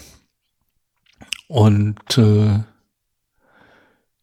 dieser Code enthielt unter anderem auch einige tausend Namen und E-Mail-Adressen von Dropbox-Mitarbeitern und aktuellen und früheren Kunden, Verkaufsleitern und Anbietern. Ähm, also, um das mal ins Vergleich zu setzen, Dropbox hat mehr als 700 Millionen registrierte Benutzer. Es hm. ist eine relativ kleine Anzahl, aber es ist halt trotzdem sehr ärgerlich. Zwei davon könnt ihr abziehen. Das sind meine uralt Accounts, die gestorben sind.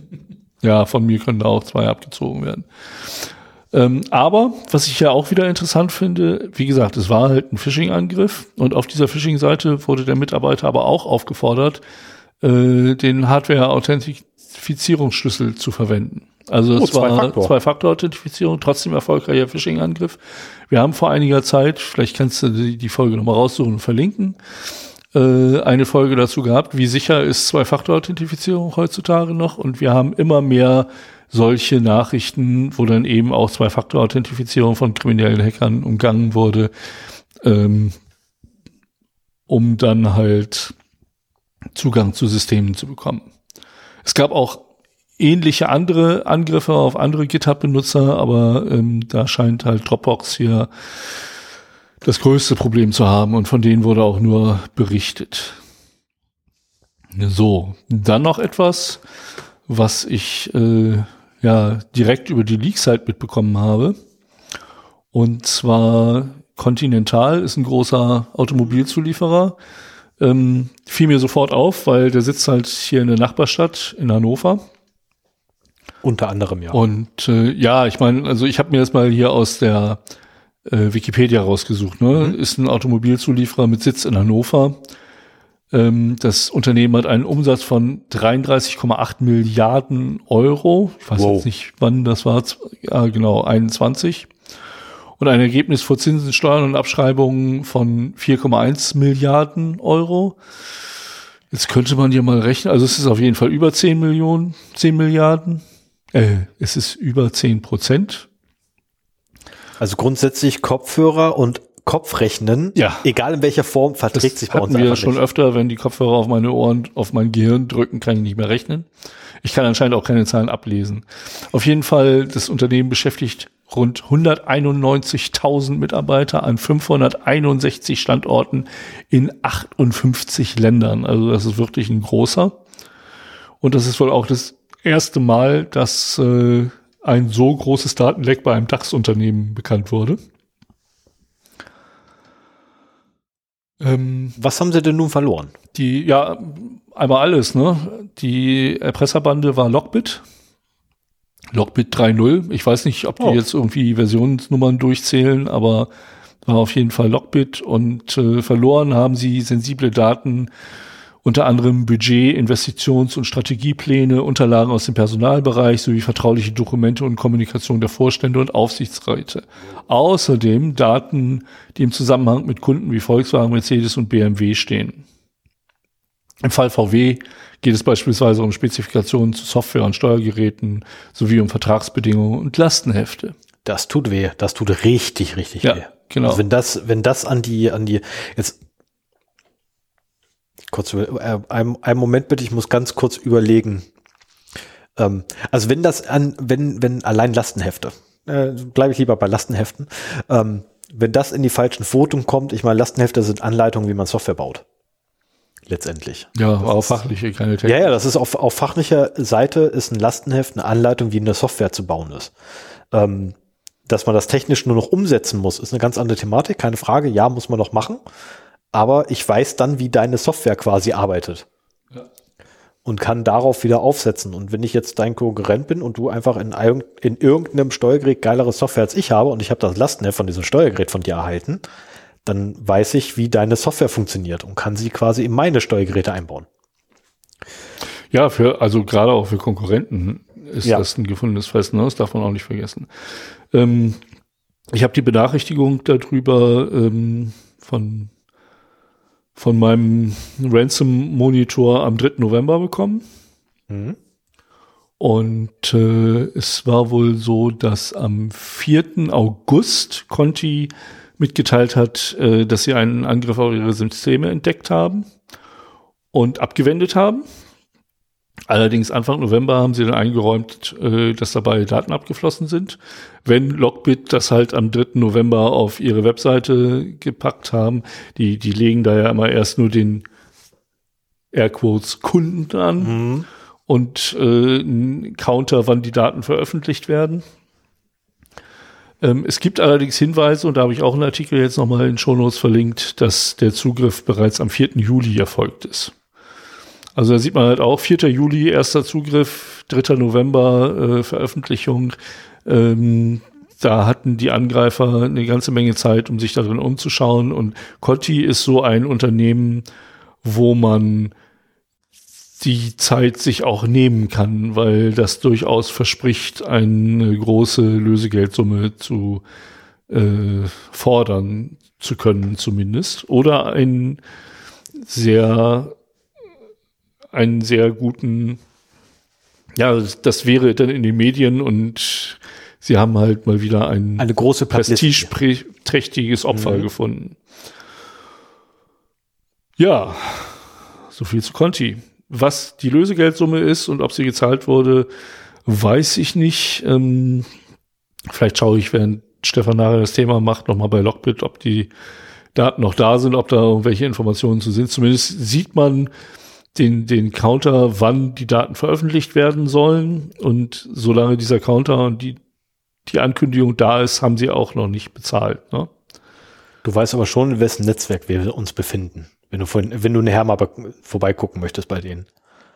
Nee, ich will nicht. Ach so, ja. Das ist. Äh, ja, ja, ja. Wir haben hier ein ja. Gastnetzwerk, ähm, aber es ist trotzdem vielleicht. bitte nutze gängige Tools. ja, ja, ja, ja, ja. So, das war Conti. Ja, jetzt kommt etwas, worauf ich echt gespannt bin. Ich habe es noch nicht gelesen. Ich habe jetzt nur die Überschrift gelesen und äh, muss auch leicht schmunzeln. Ja, liebe dachte, Elterngruppen, ähm, die ihr da draußen seid. Ja, genau. Das war ein Datenverlust, den ich heute auf jeden Fall äh, noch gefunden hatte und hier unbedingt reinnehmen musste. Und zwar äh, gibt es diverse Berichte. Cyber News hat wohl zuerst darüber berichtet, dass äh, fünf, ungefähr 500 Millionen, genauer 487 Millionen Telefonnummern von WhatsApp äh, in Darknet-Foren zum Verkauf angeboten werden. Und äh, es ist allerdings leider unbekannt, äh, woher die Datenbank stammt. Man vermutet, äh, dass es entweder äh, über Scraping gewonnen wurde, wobei ich mir da das nicht so ganz vorstellen kann, wie das läuft. Unter Umständen könnte man über die WhatsApp-API vielleicht ähm, nur mit einer Telefonnummer herausfinden, ob diese in der Benutzerdatenbank existiert. Ne? Also wenn äh, man da irgendwie die Authentifizierung vorantreibt, aber das, das wird auch über einen Rechner gemacht beim Web-API. Also ich weiß es nicht. Äh, vorstellbar ist auch äh, eine Smishing-Attacke. Äh, ich habe bei der Gelegenheit mal erstmal wieder geguckt, was Smishing denn überhaupt ist. Das ist Phishing über SMS, so mehr oder weniger. Man schickt halt eine SMS. Wenn ich mir jetzt zum Beispiel vorstelle, dass man eine SMS bekommt, Ihr WhatsApp-Account wurde gesperrt. Also man kann ja das im großen Stil an ganz viele ausgedachte Nummern schicken. Ne? Also man, man baut sich halt ein Word-File mit allen möglichen Mobilnetznummern der Welt zusammen. Das wird es auch schon fertig geben, vermute ich mal, in den einschlägigen Kreisen.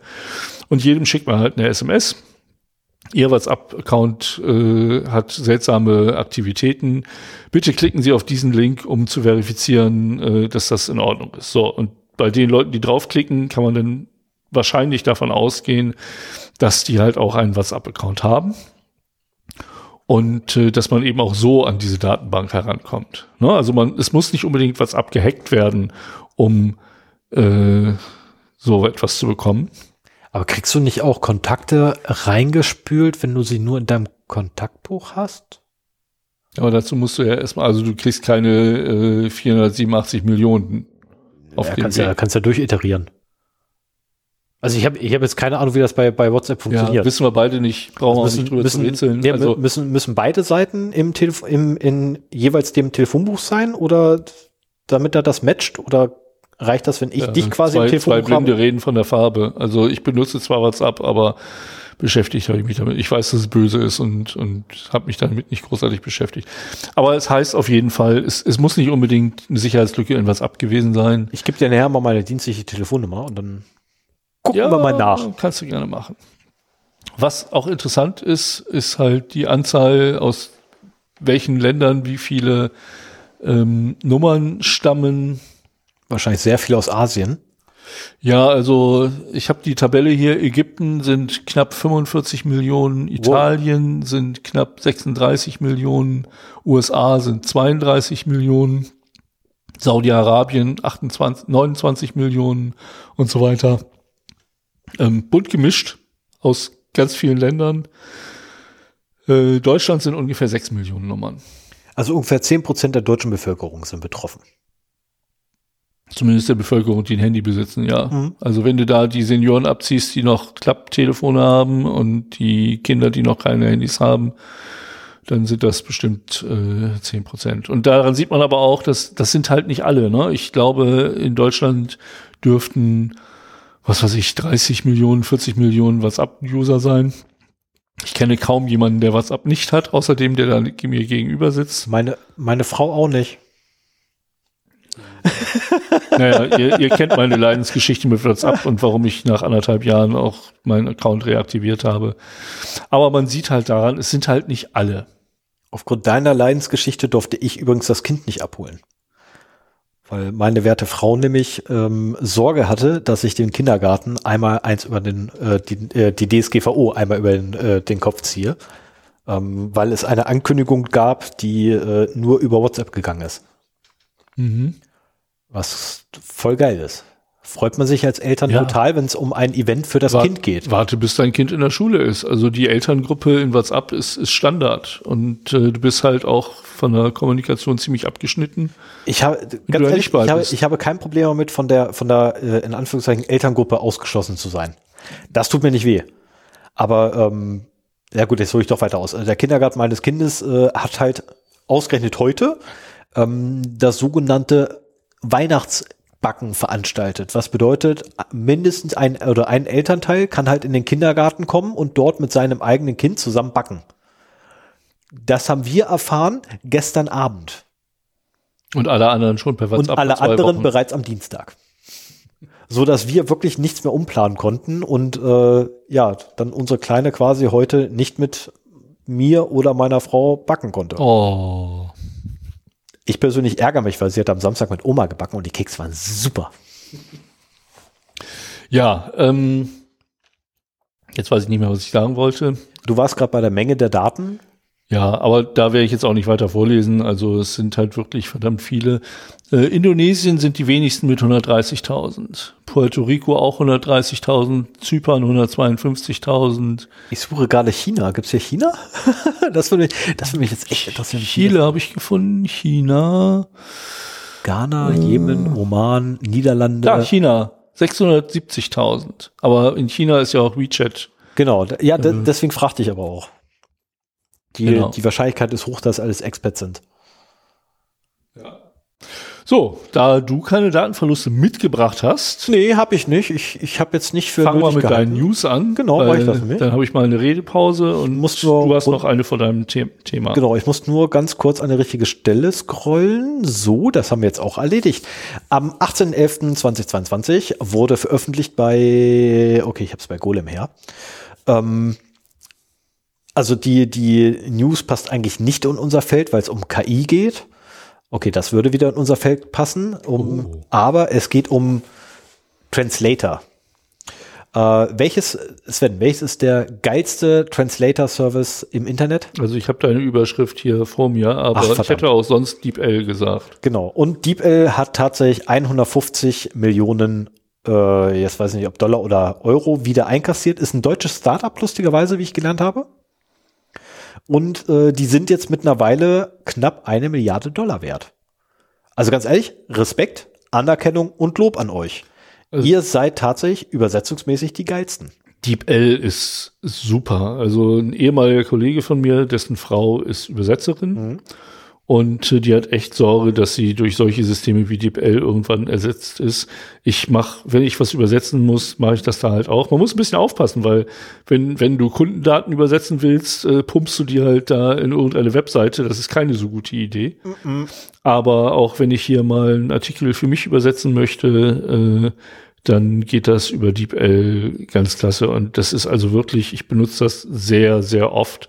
Und die Ergebnisse sind so viel besser als von allen anderen Services. Es ist mir ein Rätsel, wie so ein kleines Kölner Startup das hinbekommen hat, ja. muss ich ganz ehrlich sagen. Also ich muss auch ganz ehrlich gestehen, ich bin auch hellauf begeistert von, von ich nenne es immer Dippel. Ähm, äh, ich weiß gar nicht, warum ich das Dippel nenne. Ich nenne es auch immer Dippel im Kopf, aber ich weiß mittlerweile, dass es ja, L heißt. L, äh, und deswegen, wenn ich ins Internet rede, dann nenne ich es halt Ja, kommt von ähm, Deep Learning beziehungsweise äh, Deep Learning und Deep Language. Mhm. Ähm, da kommt ja das Synonym her von denen. Oder Akronym oder ach, keine Ahnung, was es dann für ein Nym ist. Und ähm, wo ich aber echt hellauf immer begeistert bin von denen, ist wirklich die Qualität der Übersetzung, die ist ja echt grandios. Ja. Also ich habe auch, äh, also meine Frau mittlerweile verfasst ganze Geschäfts-E-Mails ähm, auf, Eng uh. auf englische Sprache, ohne Kundendaten. Ähm, wo die Geschäfts-E-Mails sind halt Kundendaten. Ja, aber du kannst, du nimmst die ja vorher raus. Also wirklich nur den Informationsteil davon. Ja, ja, den, den Anrede etc. ist da weg, weil äh, fehlt. Und ähm, die macht sie mittlerweile sehr professionell und ich habe mich erst gewundert gehabt und habe mich gefreut gehabt, oh, meine Frau, ihr Englisch wird immer besser, bis ich da festgestellt ja, Moment, warte mal. Also dieses Satzkonstrukt da vorne, was völlig falsch ist, in dem Kontext kennst du. und dann bin ich zur Dippel reingegangen, habe die äh, deutsche Übersetzung reingeschmissen und habe genau das Satzkonstrukt von meiner Frau rausgekriegt. Also, okay, Schatz, wir müssen mal miteinander reden. ähm, Finde ich aber gut. So, mache ich mal weiter. 18.11. Ähm, die Z-Library wurde hochgenommen also die, die Betreiber der Z-Library sitzen jetzt leider im Knast. Und zwar die USA haben es ähm, hingekriegt, jemanden aus Argentinien sich ausliefern zu lassen, der ursprünglich aus Russland kommt. Ähm, die Z-Library war eine Schattenbibliothek und dann hört auch mein Wissen darüber auf. Ich glaube, wir sollten dringend mal eine, eine eigene Episode zur Schattenbibliothek machen, weil ich habe noch nicht so ganz gerafft, was das ist muss ich ganz ehrlich gestehen, müsste ich mich noch weiter mit auseinandersetzen. Ähm, ich fand es allerdings ein bisschen erstaunlich, dass quasi Russen in Argentinien von den USA verhaftet wurden. Ja. Das war ähm, interessant. So, dann 21.11. I2P, ich weiß nicht, ob das überhaupt noch irgendjemand kennt. Ähm, wir haben irgendwann einmal in Episode The Darknet 0, Rises. Gott, 02 ja. äh, das mal angeschnitten. Also ich habe zumindest erwähnt, dass die auch gibt. Ich habe mich dann nicht, nicht damit beschäftigt gehabt. Ähm, intensiv, oder zumindest nicht so intensiv, wie ich mich damit Tor auseinandergesetzt hätte in der Episode. Ähm, The Darknet Rises habe ich noch genannt. Ach ja, stimmt, da ich noch den Spleen mit den, mit den ähm, Filmtiteln. Hast du aber noch versucht, aus dem Thema einen Filmtitel zu basteln? Ja, habe ich auch jedes, hab ich jedes Mal geschafft. Das ja, muss man sagen. Ich habe es ich hab's jedes Mal hingekriegt. Und dann die zwei Male, wo ich es dann nicht mehr hingekriegt hatte, danach hatte ich dann auch keinen Bock mehr. ähm, nein, das I2B-Netzwerk hat wohl allerdings jetzt wirklich Akademe, in, im akademischen Sinne ein De-Anonymisierungsproblem.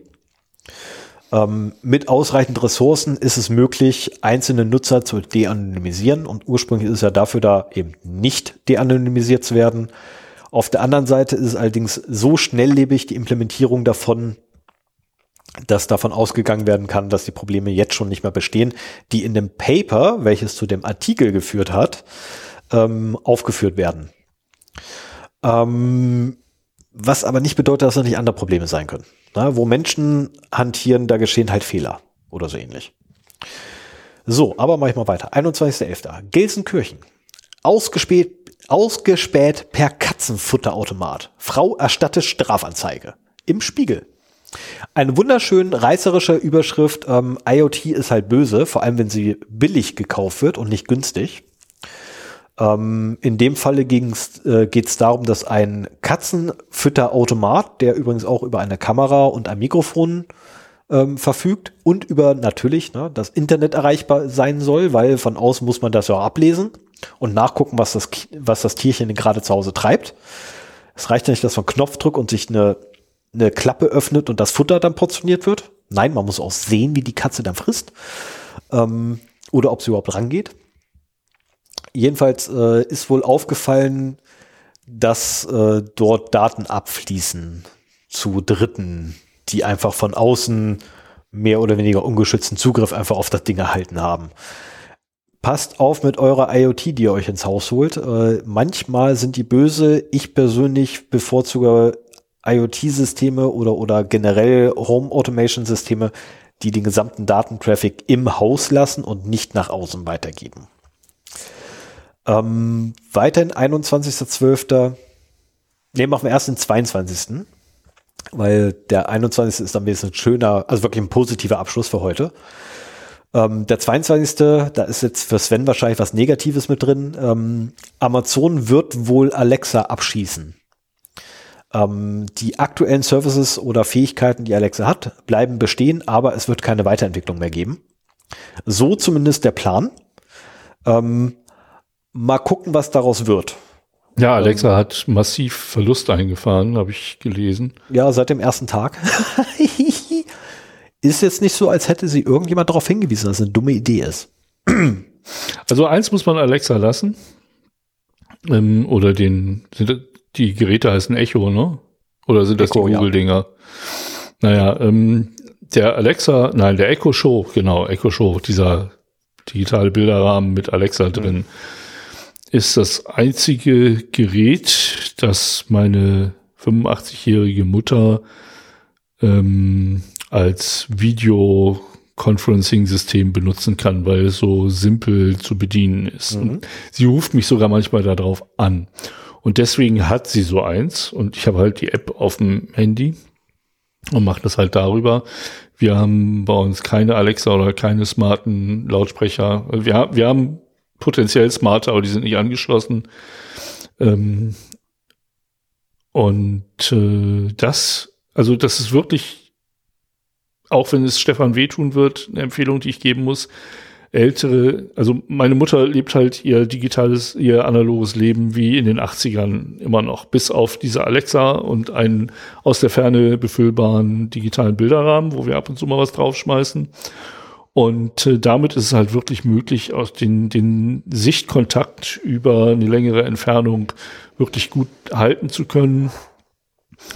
Und sie ist halt, also der, der DAO, der DAOs, was Digitaltechnik angeht. Äh, ich habe auch Schwierigkeiten hier zu erklären, was ich überhaupt im Job mache. Ähm, aber damit kann sie umgehen und das finde ich sehr schön, weil wir, sie ist halt 250 Kilometer von uns entfernt und weil wir so ab und zu mal auch über ein Bild kommunizieren können und sie halt sieht, wie mein Sohn heranwächst. Gerade jetzt in der Corona-Zeit war es wichtig.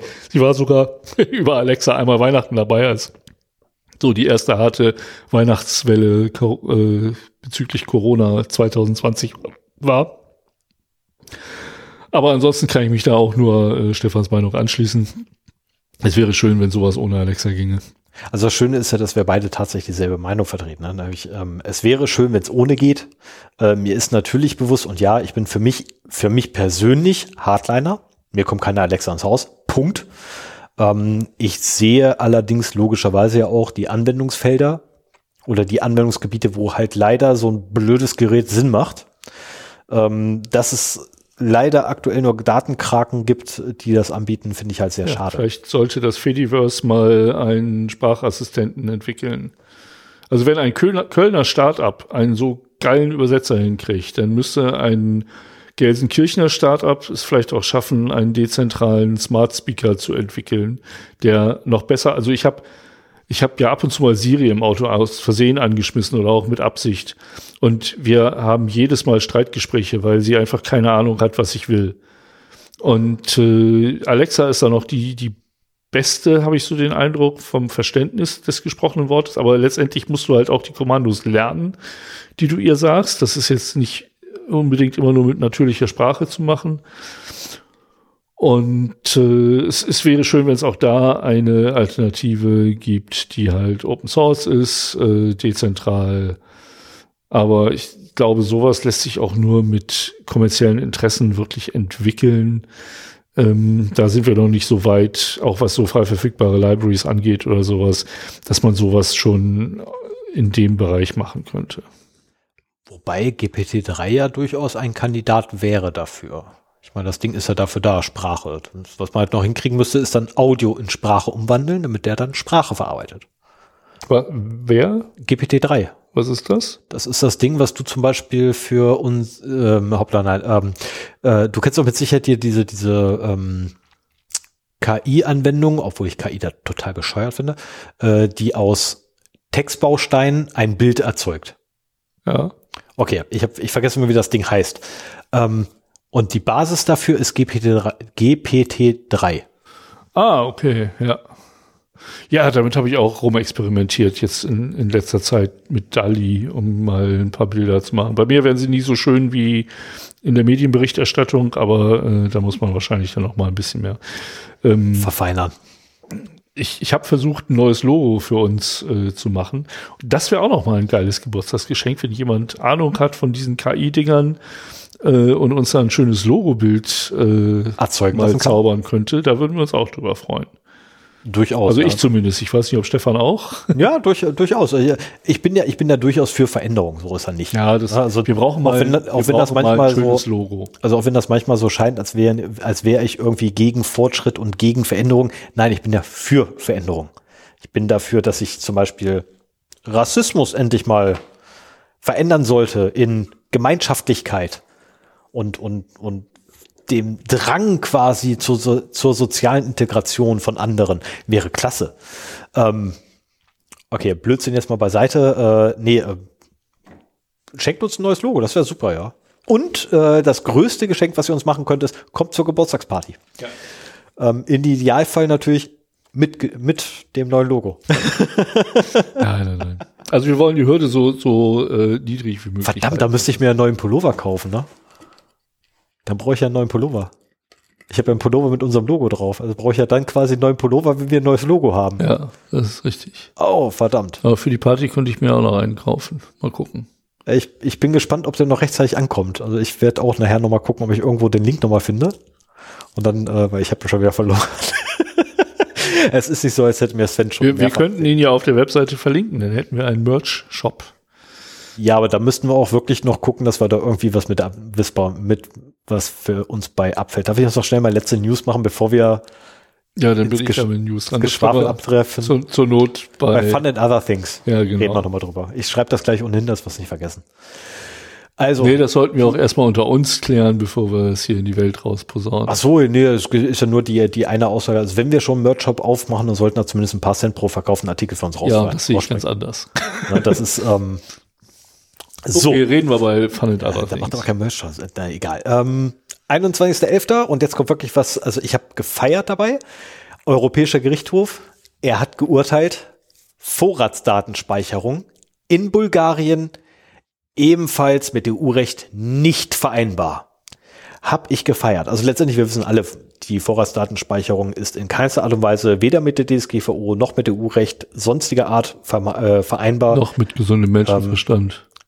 Ist die Datenschutzgrund, äh, die Vorratsdatenspeicherung? Nein. Die ist auch mit gesundem Menschenverstand nicht vereinbar. ja, das meine ich ja. Also es gibt nichts, womit die vereinbar ist. Ähm, Doch mit den Weltbildern einiger rechter Politiker. Aber ich, ich äh, Mach weiter. Spricht nicht die drei Buchstaben aus. Na, also bitte. Ähm, nein, also jedenfalls, äh, jetzt hab ich noch kurz abgebracht, ey. Die Vorratsdatenspeicherung in Bul Bulgarien wurde jetzt ebenfalls vom Europäischen Gerichtshof kassiert. Ähm, das ist ein Schritt in die richtige Richtung. Ich wusste gar nicht, dass Bulgarien überhaupt Vorratsdatenspeicherung besitzt. Wieder ein Land mehr, in das man jetzt quasi reisen kann. Auch wenn ich davon ausgehe, dass es noch ein bisschen dauert, bis die Vorratsdatenspeicherung da endgültig ausgemerzt ist. Ähm, in Deutschland arbeiten wir auch noch daran, sie end endgültig loszuwerden. Das ist ja das Problem. Ne? Sie kommt ja immer es wieder. gab halt die Gesetzgebung zur Vorratsdatenspeicherung, dann haben sie alle erstmal äh, das umgesetzt. Viele haben sich ja auch gefreut und äh, die wurde dann gekippt und die nationalen Umsetzungen blieben dann teilweise bestehen. Gab es ja auch hier Diskussionen, es ist ja die, die letzte Vorratsdatenspeicherung ist ja hier nie eingesetzt worden, aber Eingeführt. ja, Sie wurden nie eingeführt. Ähm, ist allerdings ja gerade hier durch, durch äh, unsere Innenministerin Nancy Faeser ist ja wieder im Gespräch gekommen. Aber wie gesagt, wir werden ja jetzt nicht politisch, ne, nur um ganz kurz ne, den zeitlichen Rahmen. Also jeder Innenminister, seitdem das Wort Vorratsdatenspeicherung erfunden wurde, hat Vorratsdatenspeicherung in den Mund genommen und gefordert. ja, Und zwar wirklich jeder Innenminister, völlig egal von welcher Partei da ist. ja. Ähm, auch auf Landesebene übrigens gab es da auch einige Querköpfe. Ja. Ich, ich versuche ja Politiker nicht ganz so sehr zu beleidigen. Na, also ich möchte, ich möchte die einfach nicht ähm, Arschloch oder asozial nennen. Deswegen Querkopf. So, und damit bin ich dann mit meinen Nachrichten durch. Ja, dann übernehme ich mal und äh, bei mir fängt es an am Nee, es ist auch nicht chronologisch. Auf jeden Fall habe ich eine Nachricht vom 28.11. Und ich meine, die ist mir auch schon vorher untergekommen, dass äh, eine neue Methode zur Kontrolle von lokal installierter Malware aufgedeckt wurde. Das waren Forscher bei Symantec, die das gefunden haben. Und zwar also so einfach wie genial finde ich es. Ähm, das wird über IIS Server Logs äh, gesteuert. Ne? Also IIS ist ein äh, Webserver, der von Microsoft Internet Information Services, früher Server, glaube ich, jetzt Services, mhm. äh, ist halt ein Webserver. Ich glaube auch ein Application, ja auch ein Application Server. Ja. Und ähm, der schreibt natürlich Logs. So ein Webserver, der schreibt halt jeden Zugriff auf. So mit Datum und Zeit, Quell-IP, äh, welcher URL äh, aufgerufen wurde und noch ein paar mehr Informationen. Datenschutzfreundliche Webserver äh, pseudonymisieren so ein bisschen oder, oder anonymisieren so ein bisschen die IP-Adressen, die Quell-IPs, indem sie halt das, die letzte Zahl weglassen oder so. Oder immer dieselbe eintragen. Ja, oder gar keine nehmen, ne? Aber äh, selbst das würde da funktionieren, weil diese Serverlogs sind ja auch sehr oft äh, durchaus, äh, wenn man auf dem Rechner erstmal ist, auch einsehbar. So, und jetzt stellen wir uns einfach mal vor, wir haben einen Rechner, auf dem eine Malware ist und die soll irgendwie ähm, Befehle bekommen, was sie nachladen soll, was sie machen soll, wo sie die exfiltrierten Daten hinschicken soll und solche Geschichten. Und äh, wenn du jetzt einfach äh, den auf diesem Rechner installierten Webserver anpingst, einen, einen stinknormalen HTTPS-Aufruf machst und da einen Befehl reinschreibst, den die Malware interpretieren kann. Also in dem Artikel, den ich verlinkt habe, stehen auch genau drin, welche Befehle das sind hm. und so weiter. Das habe ich mir jetzt nicht rausgeschrieben. Uh, und die Malware einfach nur kontinuierlich das Webserver-Log äh, monitort und wenn so etwas auftritt, was heißt kontinuierlich, man kann das ja auch jede Stunde machen und dann alle neuen Einträge einmal durchscannen oder sowas, ne? Äh, und du gibst dann halt ein 0x0d.de slash party, Fragezeichen, lade dieses Plugin runter. Oder Befehl an Malware gleich, lade dieses Plugin runter. Dann sucht er halt äh, nach den entsprechenden Schlüsselwörtern Gott, und kriegt darüber seine Befehle. Finde ich absolut genial. Also so so verwerflich wie es ist, äh, darüber Malware zu speichern, äh, zu steuern, aber der Mechanismus ist halt schon eine geniale Sache. Es gab wohl auch schon mal den Fall, dass übers Microsoft, also übers Windows Event Log äh, Malware gesteuert wurde, ist schon eine Weile her. Aber das hier mit dem IES Webserver Logs äh, soll wohl neu sein. Und also wenn das zumindest ein Server ist, auf dem Webserver läuft, ist es halt eine absolut einfache Idee, die auch schwer zu detektieren ist. Ich meine, in dem Moment, wo das aufgedeckt ist und die Signaturen bekannt sind, kann man natürlich danach wieder suchen. Aber ja, aber du kriegst ja genauso schnell wieder geändert. Das zum einen, weil ähm, ja, du musst es aber noch ändern, solange er das noch versteht, ne? Ähm, es ist auch ein, ein Spaß, immer, ähm, was weiß ich, den ICA-Virus in einen Web-Request zu schreiben und zu gucken, ob äh, der Webserver. Es ist kein Virus.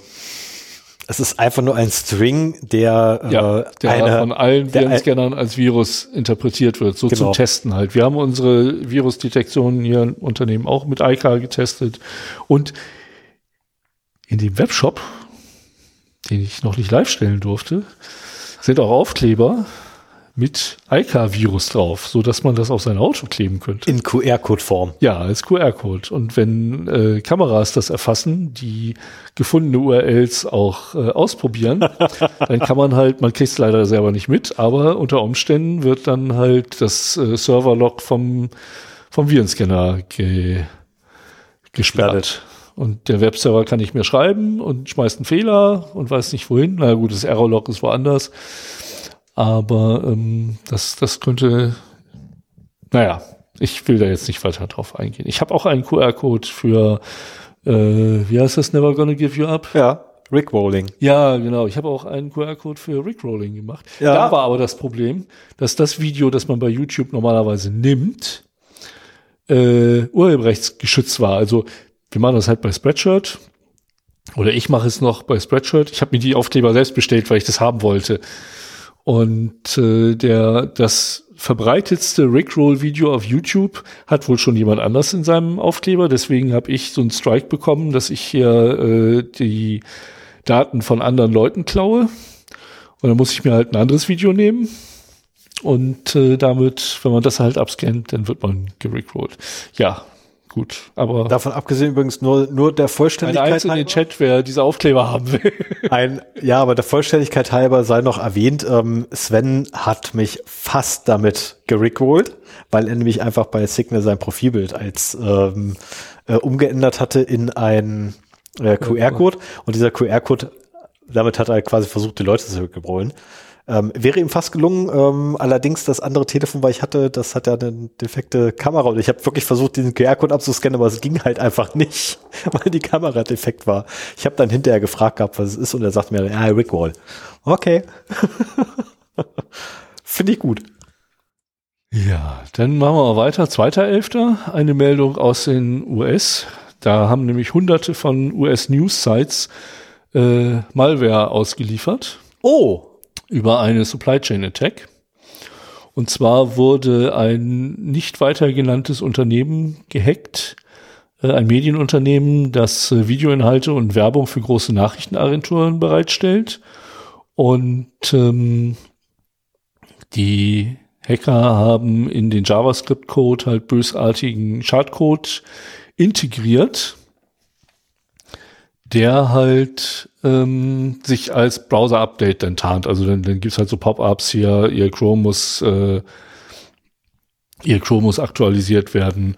Und wenn man da draufklickt, dann kriegt man halt ein opera.update.zip oder äh, sonstige Datei zugeschickt. Meistens sind ZIP-Dateien, die man dann auch noch selber ausführen muss. Also.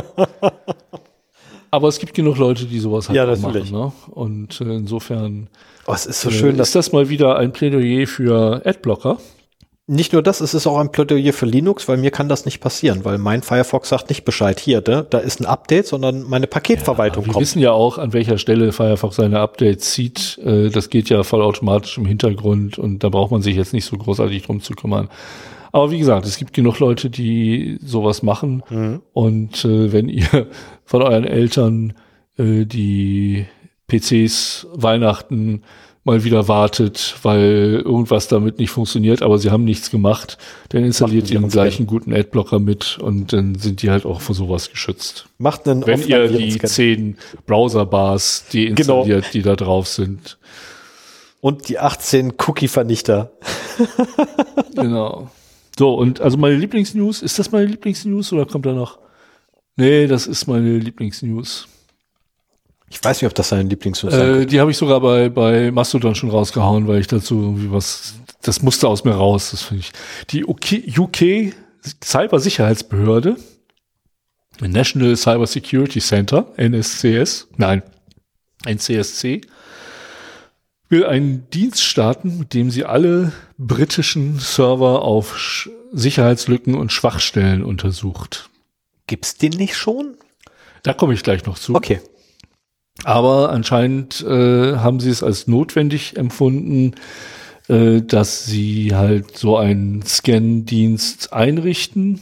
Und sie haben auch vor, die ähm, da, wo sie halt Schwachstellen finden, die mhm. Betreiber auch zu informieren, damit das halt abgestellt wird.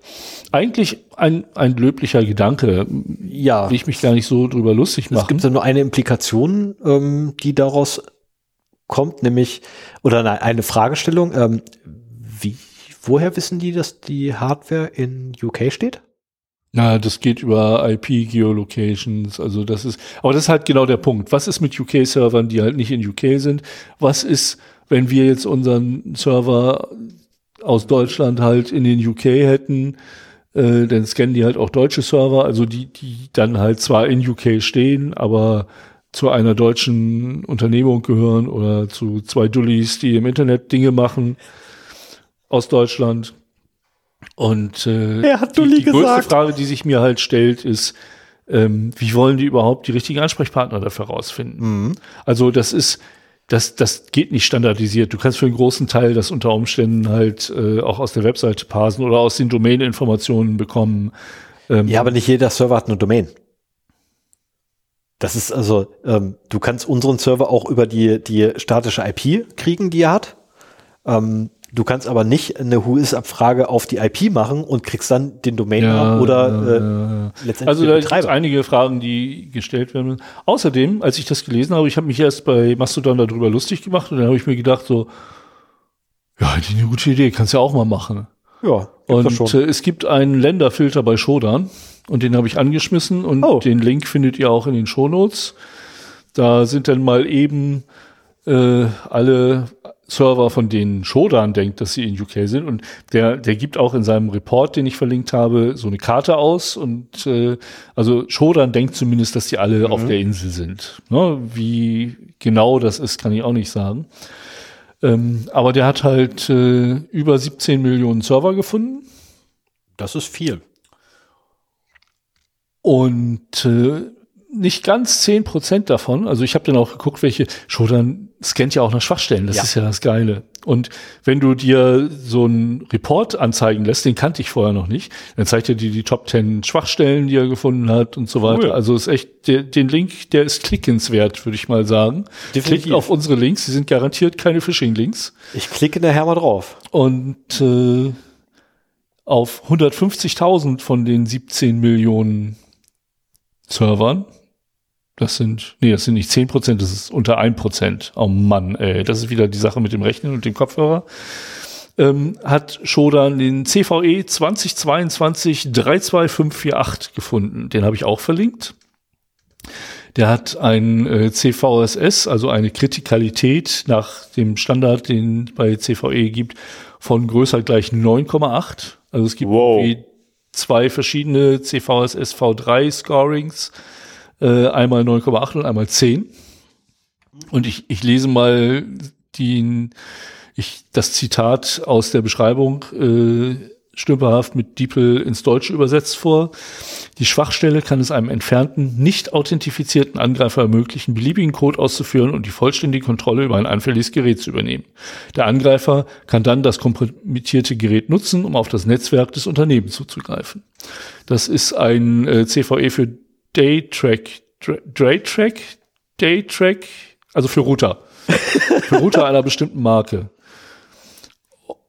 Und äh, also das finde ich schon heftig. Also ich habe jetzt nicht weiter geguckt, was, was er noch so gefunden hat, wen es interessiert. Der kann, wie gesagt, auf den Report klicken und mich fällt hier übrigens auch immer eine Pflanze an. Der kann auf den Report klicken und sich das mal in Ruhe zu Gemüte führen. Aber Tatsache ist, wenn die UK sowas machen will, könnte sie im Prinzip sogar mit einer Kooperation von Shodan das mit Shodan relativ einfach machen. Die brauchen halt API-Zugriff, damit sie halt äh, und, und Shodan bietet solche APIs auch an. Ich habe ja selber einen Account bei Shodan und, und habe das schon mal gemacht. Mit meinem Billig-Account kriege ich halt zwar mehr als ein äh, kostenloser User, aber deutlich weniger als ein richtig zahlender User. Mhm. Also im Prinzip können sie es darüber schon realisieren und brauchen da gar nichts eigenes zu machen. Wobei es gibt mittlerweile ja mit Census.io und diversen anderen Seiten äh, viele chinesische Shodan-Kopien und da wird es vielleicht auch im professionellen Bereich äh, Anbieter geben, die halt jetzt das nicht oft offen im Internet machen wie Shodan, sondern halt äh, die gleiche die gleiche Methodik benutzen, um das halt irgendwelchen Leuten anzubieten. Also ich glaube, dass dieser, dieser Scanner lässt sich relativ leicht realisieren. Das Backend, das dann anschließend raussucht, okay, da haben wir was gefunden, wen können wir dafür anschreiben? Ähm, wenn der sich nicht meldet, wie können wir das denn äh, anders realisieren? Also die, das, den Ansprechpartner finden und kontaktieren und den Kontakt verfolgen, wenn man es nicht einfach nur rauspusten und vergessen will, äh, ist, glaube ich, das Schwierige an der Sache. Ganz kurz noch zu dem Thema, weil ich den Report nämlich auch gerade offen habe. Unter Operating Systems bin ich gerade ein wenig sehr erfreut. Die ersten beiden Plätze, okay, das war völlig zu erwarten. Es sind zwei Linux-Systeme, einmal Ubuntu und einmal Debian auf den ersten zwei Plätzen. Aber auf dem fünften Platz, und ich sehe nur die ersten fünf, Asus WRT. Also sprich, da benutzt jemand einen Router von Asus. Und zwar 24.916 Mal ja. tut das jemand. Ähm, finde ich ja interessant. Auf der anderen Seite, ich finde es natürlich schlimm, dass da noch ein ähm, Windows mit Bildversion 6.3 auftaucht. Das ist, glaube ich, XP. ich müsste jetzt mal, also könnte vielleicht irgendwann mal schnell einer nachgucken, was 6.3 war. Ähm, aber das ist jedenfalls alt. Sehr. Oh, hier sind, aber dann, dann wird es auch schnell weniger. Also hier mit Freak und Loriam mhm. sagt mir nichts, aber dann. Nee, Lockjam? Lockjam. Ach, Lockjam. Ach Gott, ja, okay, das sagt mir natürlich was. Äh, eine SMB V3 Remote Code mhm. Execution ist dann nur noch 1682 Mal gefunden. Du kannst ja auch auf More klicken, dann hast du noch mehr Schwachstellen. Das nimmt dann relativ schnell ab. Ne? Also Freak, die zweithäufigste, ist dann nur noch elf, knapp 11.000 Mal gefunden worden und so weiter. Aber, ah ja, hier haben wir die, ja, das, das nimmt dann sehr schnell ab.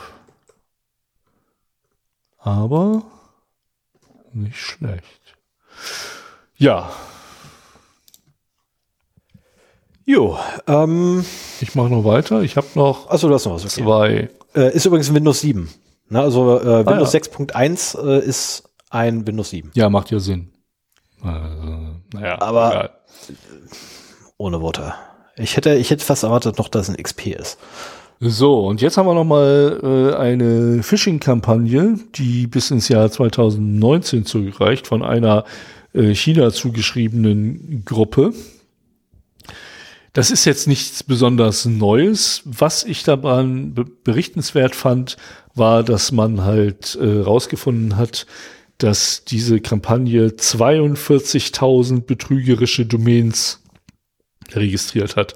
Das gibt einem halt auch mal so einen kleinen Einblick darauf, wie groß angelegt heutzutage solche Kampagnen sind und wie viel Geldmittel die zur Verfügung haben. Ich meine, gut, nehmen wir mal an, das sind alles DE-Domains, was es nicht sind, äh, dann würde das halt auch nur knapp 500.000 äh, Euro kosten, diese ganzen Domains zu registrieren, aber überhaupt sie zu ver verwalten, zu registrieren, wieder zu äh, löschen und so weiter. Ja, ich rechne so mit 12 äh, Euro ja, ja, pro Jahr. Ich, ich, ich auch gerade und ich bin jetzt gerade am Nachrechnen. Ja, es kommt ich, hin. Ich gehe davon aus, dass du im Kopf gerechnet hast. Deswegen. Ja, aber es passt. Und äh, das ist über solche Sachen würde ich auch direkt mal ein Thema machen wollen oder sowas, wenn man da viele Informationen hat.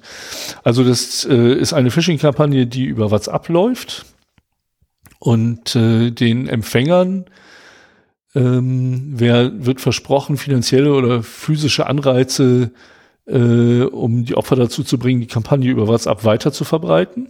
Na, also dieses typische Kettenbrief, Kettenbrief. Ja, ja, ja, genau. Und schicke diesen Brief an zehn andere. Ansonsten die, die Seiten fordern dann die Besucher auf, an einer Umfrage teilzunehmen, um Geldpreise zu erhalten. Und im Gegenzug werden sie halt gebeten, die Nachricht an fünf Gruppen oder 20 Freunde weiterzuleiten. So, und die endgültige Weiterleitung hängt dann von der IP-Adresse des Opfers und dem User Agent String des Browsers hm. ab. Also es kriegt auch nicht jeder das gleiche zu sehen. Und äh, die zielen halt auf über 400 Organisationen, darunter Emirates, Shopee, Unilever, Indomie, kenne ich nicht, Coca-Cola, McDonald's und Knorr sind äh, da zum Beispiel nachgeahmt worden. Oh. Und äh, letztendlich wird dann halt äh, bei einem Android-Gerät zum Beispiel ein Trojaner namens Triada äh, versucht zu installieren. Aber es gibt hier drei interessante Sachen. Einmal die Anzahl der Domains, dann, dass letztendlich äh, abhängig von der IP und dem User Agent String äh, ausgewählt wird, was mit dem Opfer getan wird und eben auch, dass auch dass parallel auf 400 Organisationen abgezielt wird.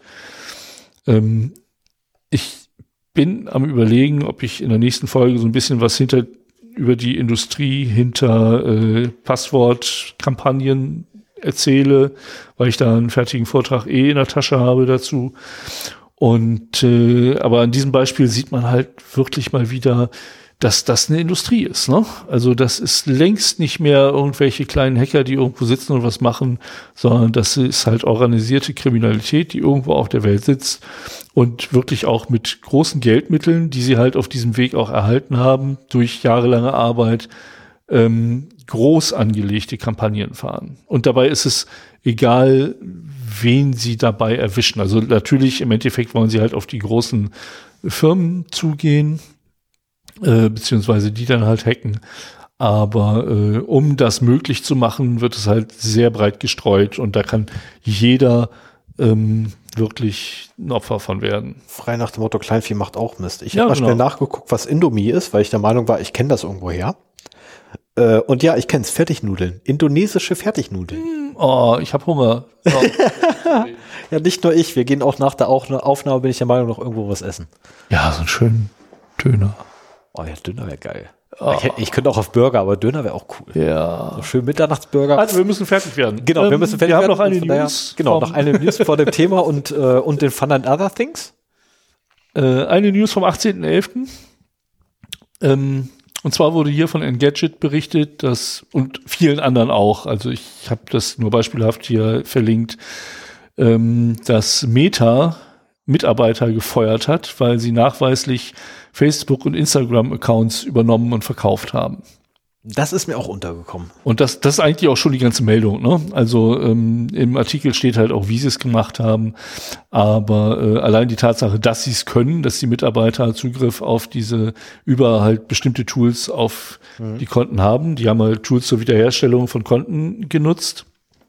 Und äh, es wird halt davon gesprochen, dass die halt Tausende von Dollar an Bestechungsgeldern von Außenstehenden äh, bekommen haben, die Zugang suchten. Also das ist, das ist wieder ein Beispiel für eine kleinere Kampagne, auch wenn Tausende von Dollar im, involviert sind. Aber das ist halt, wenn, wenn du Leute kennenlernst, die halt an den richtigen Stellen sitzen, yep. kannst du halt auch mit zwei, drei, viertausend Euro äh, oder Dollar da eine ganze Menge erreichen und äh, auf diesem Wege dahin kommen. Ich habe einen Freund gehabt, der dessen Facebook-Account übernommen wurde. Der hatte Zwei-Faktor-Authentifizierung eingeschaltet und ich konnte mir nicht erklären, wie das funktioniert hat. Hm. Ähm, vielleicht war er einer davon. Er Entweder das oder zu nächtlicher schwörte Zeit auch hoch Telefon keinen Phishing-Link geklickt zu haben. Man weiß es nicht, man weiß es nicht. Ja. Ähm, liegt das zufälligerweise ähm, der Vorfall bei, bei, bei Facebook, ähm, ist ja Meta, ist ja Facebook, äh, zufälligerweise in, in, also könnte man das in Korrelation setzen ähm, mit, äh, oder korreliert das zufälligerweise mit der Ankündigung von Mark Zuckerberg, haufenweise Leute rauszuschmeißen? Nee, ich glaube, das ist in einem größeren, also das so wäre viel hoffentlich nicht gewesen sein. Das wäre lustig. Ähm, gut, aber without further ähm, würde ich ja fast sagen, dass wir nun endlich mal zum Thema kommen. Wenn du nichts dagegen hättest. Ja.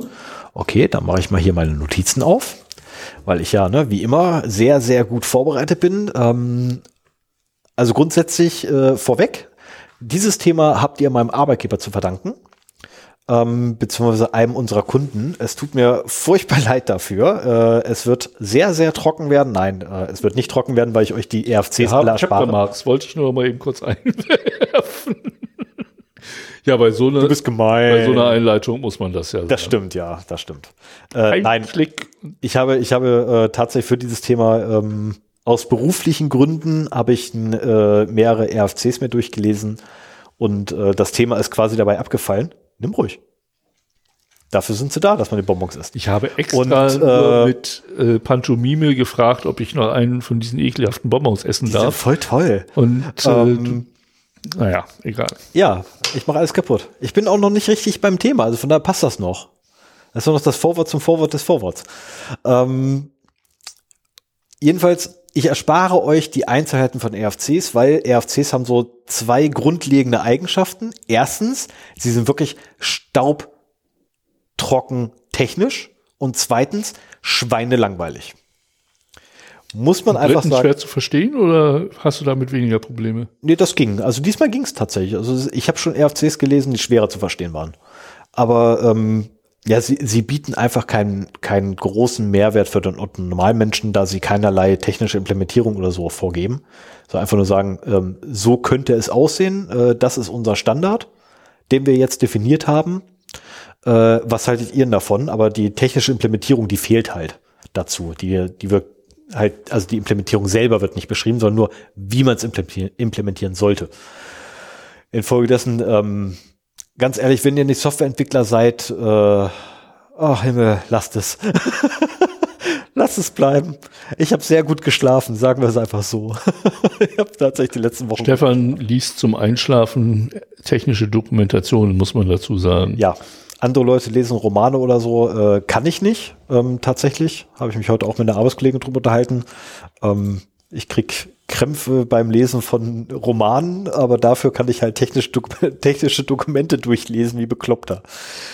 Okay, fangen wir mal an. Ähm, zunächst einmal die Frage müssen wir uns stellen, wo kommen wir eigentlich her? Also wenn wir äh, begreifen Hast wollen. Hast du schon gesagt, worum es überhaupt geht? Wollte ich jetzt gerade sagen. Okay. Jetzt gerade eben hätte ich den Namen des Themas genannt.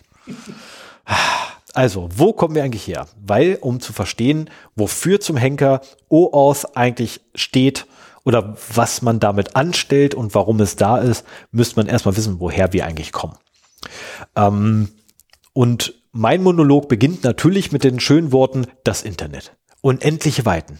Dies sind die Zeiten, als wir noch Diensten vollen Zugriff auf alle unsere Daten gegeben haben, weil die halt mal kurz nach unserem Passwort bei wem anders gefragt haben um uns ganz tolle andere Dienste zu verkaufen, wie beispielsweise, hey, ich bin ein E-Mail-Client, bitte gib mir deinen Nutzernamen und dein Passwort, dann rufe ich bei deinem Mail, äh, bei der Mail-Provider an und hol dir alle deine E-Mails runter. Äh, das Problem in der Position war jetzt noch nicht ganz so schlimm, weil es ist ja nur der E-Mail-Client. Aber gehen wir mal davon aus oder stellen wir uns mal kurz vor, wir haben eine Banking-Software. Also sprich, wir, wir reden jetzt wirklich davon, ne, ganz, ganz früher gab es noch so Anwendungen wie Bank, äh, Online Bank, nee, wie, wie nannte sich das? Netbanking, glaube ich, nannte sich das. Eine davon. Ähm, jede Bank hatte da ihre eigene Anwendung und ist quasi wie heute auch, ja, aber äh, die nannte sich, glaube ich, Netbanking, war eine der verbreitetsten, glaube ich. Und die fragte nach Kontonummer, Benutzername, Passwort, Vorname, Nachname. So, warum? Weil das Daten waren, die die Bank abgefragt hat, wenn man sich dort eingeloggt hat. Und damit hatte man quasi Vollzugriff auf das Konto. So, TAN und so, ne, wissen wir alle, TAN war damals Papier. Mhm. also wirklich, wir reden doch von, von Urzeit des Internets, gerade eben. Und es war wirklich so, dass man halt seine echten, vollständigen Daten an den Dritten quasi weitergegeben hat. Und in Anbetracht dessen halt, welchen Dienst man quasi offengelegt hat oder die Zugangsdaten für welchen Dienst man offengelegt hat, hat man halt mehr oder weniger Daten von sich an Dritte einfach mal so weitergegeben, weil wir haben darauf vertraut, okay, der Dritte, dem wir jetzt gerade unsere Daten geben, damit er uns eine ganz tolle Dienstleistung verkaufen kann, der macht schon nichts Schlimmes mit unseren Sachen, auf die er dann Zugriff hat, weil man hat ja dann nicht nur Zugriff mit, ähm, okay, ich rufe deinen Kontostand ab, sondern nein, ich habe, ich, ich hatte dann oder die Banking-Apps hatten dann zum Beispiel auch Zugang ähm, zu Daten wie Kontoauszüge der letzten sechs Monate und alle Kontobewegungen damit. Oder ich schreibe einen Auftrag an die Bank, der Geld überweist an mich. Ich schreibe einen Auftrag an die Bank, der Geld überweist ins Ausland.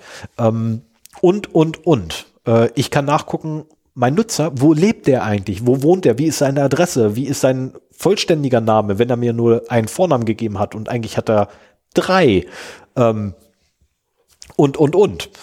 Äh, eigentlich hätte ich auch zwei sagen können, ne? Na egal. Ähm, das war die Zeit, aus der wir kamen. Ähm, und eigentlich wäre es ja viel cooler, weil das, was man ja heute eigentlich haben möchte, nennt sich ja so ähm, Stichwort Datensouveränität. Wir möchten eigentlich möglichst granular jemanden berechtigen, unsere Daten zu sehen, zu manipulieren, ähm, also letztendlich das typische Quad, ne? ähm, Create, Update, äh, Remove und CRUD? Delete. Delete? Read ja. habe ich vergessen. Ich habe Read vergessen, ich Idiot. Das R ist Read. Ähm, also Create, Read, Update und Delete. So, das sind die vier.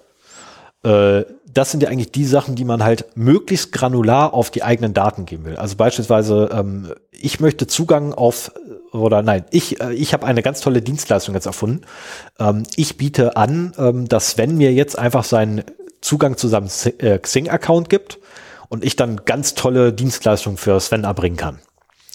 Ähm, jetzt ist die Preisfrage, Sven, möchtest du mir auch deine privaten Daten geben? Die du dort hinterlegt hast. Du hast ja mit Sicherheit deine Privatadresse und deine private Telefonnummer eingegeben. Bei Xing natürlich kann, hinterlegt man die ja für seine Kontakte, die man besser kennt.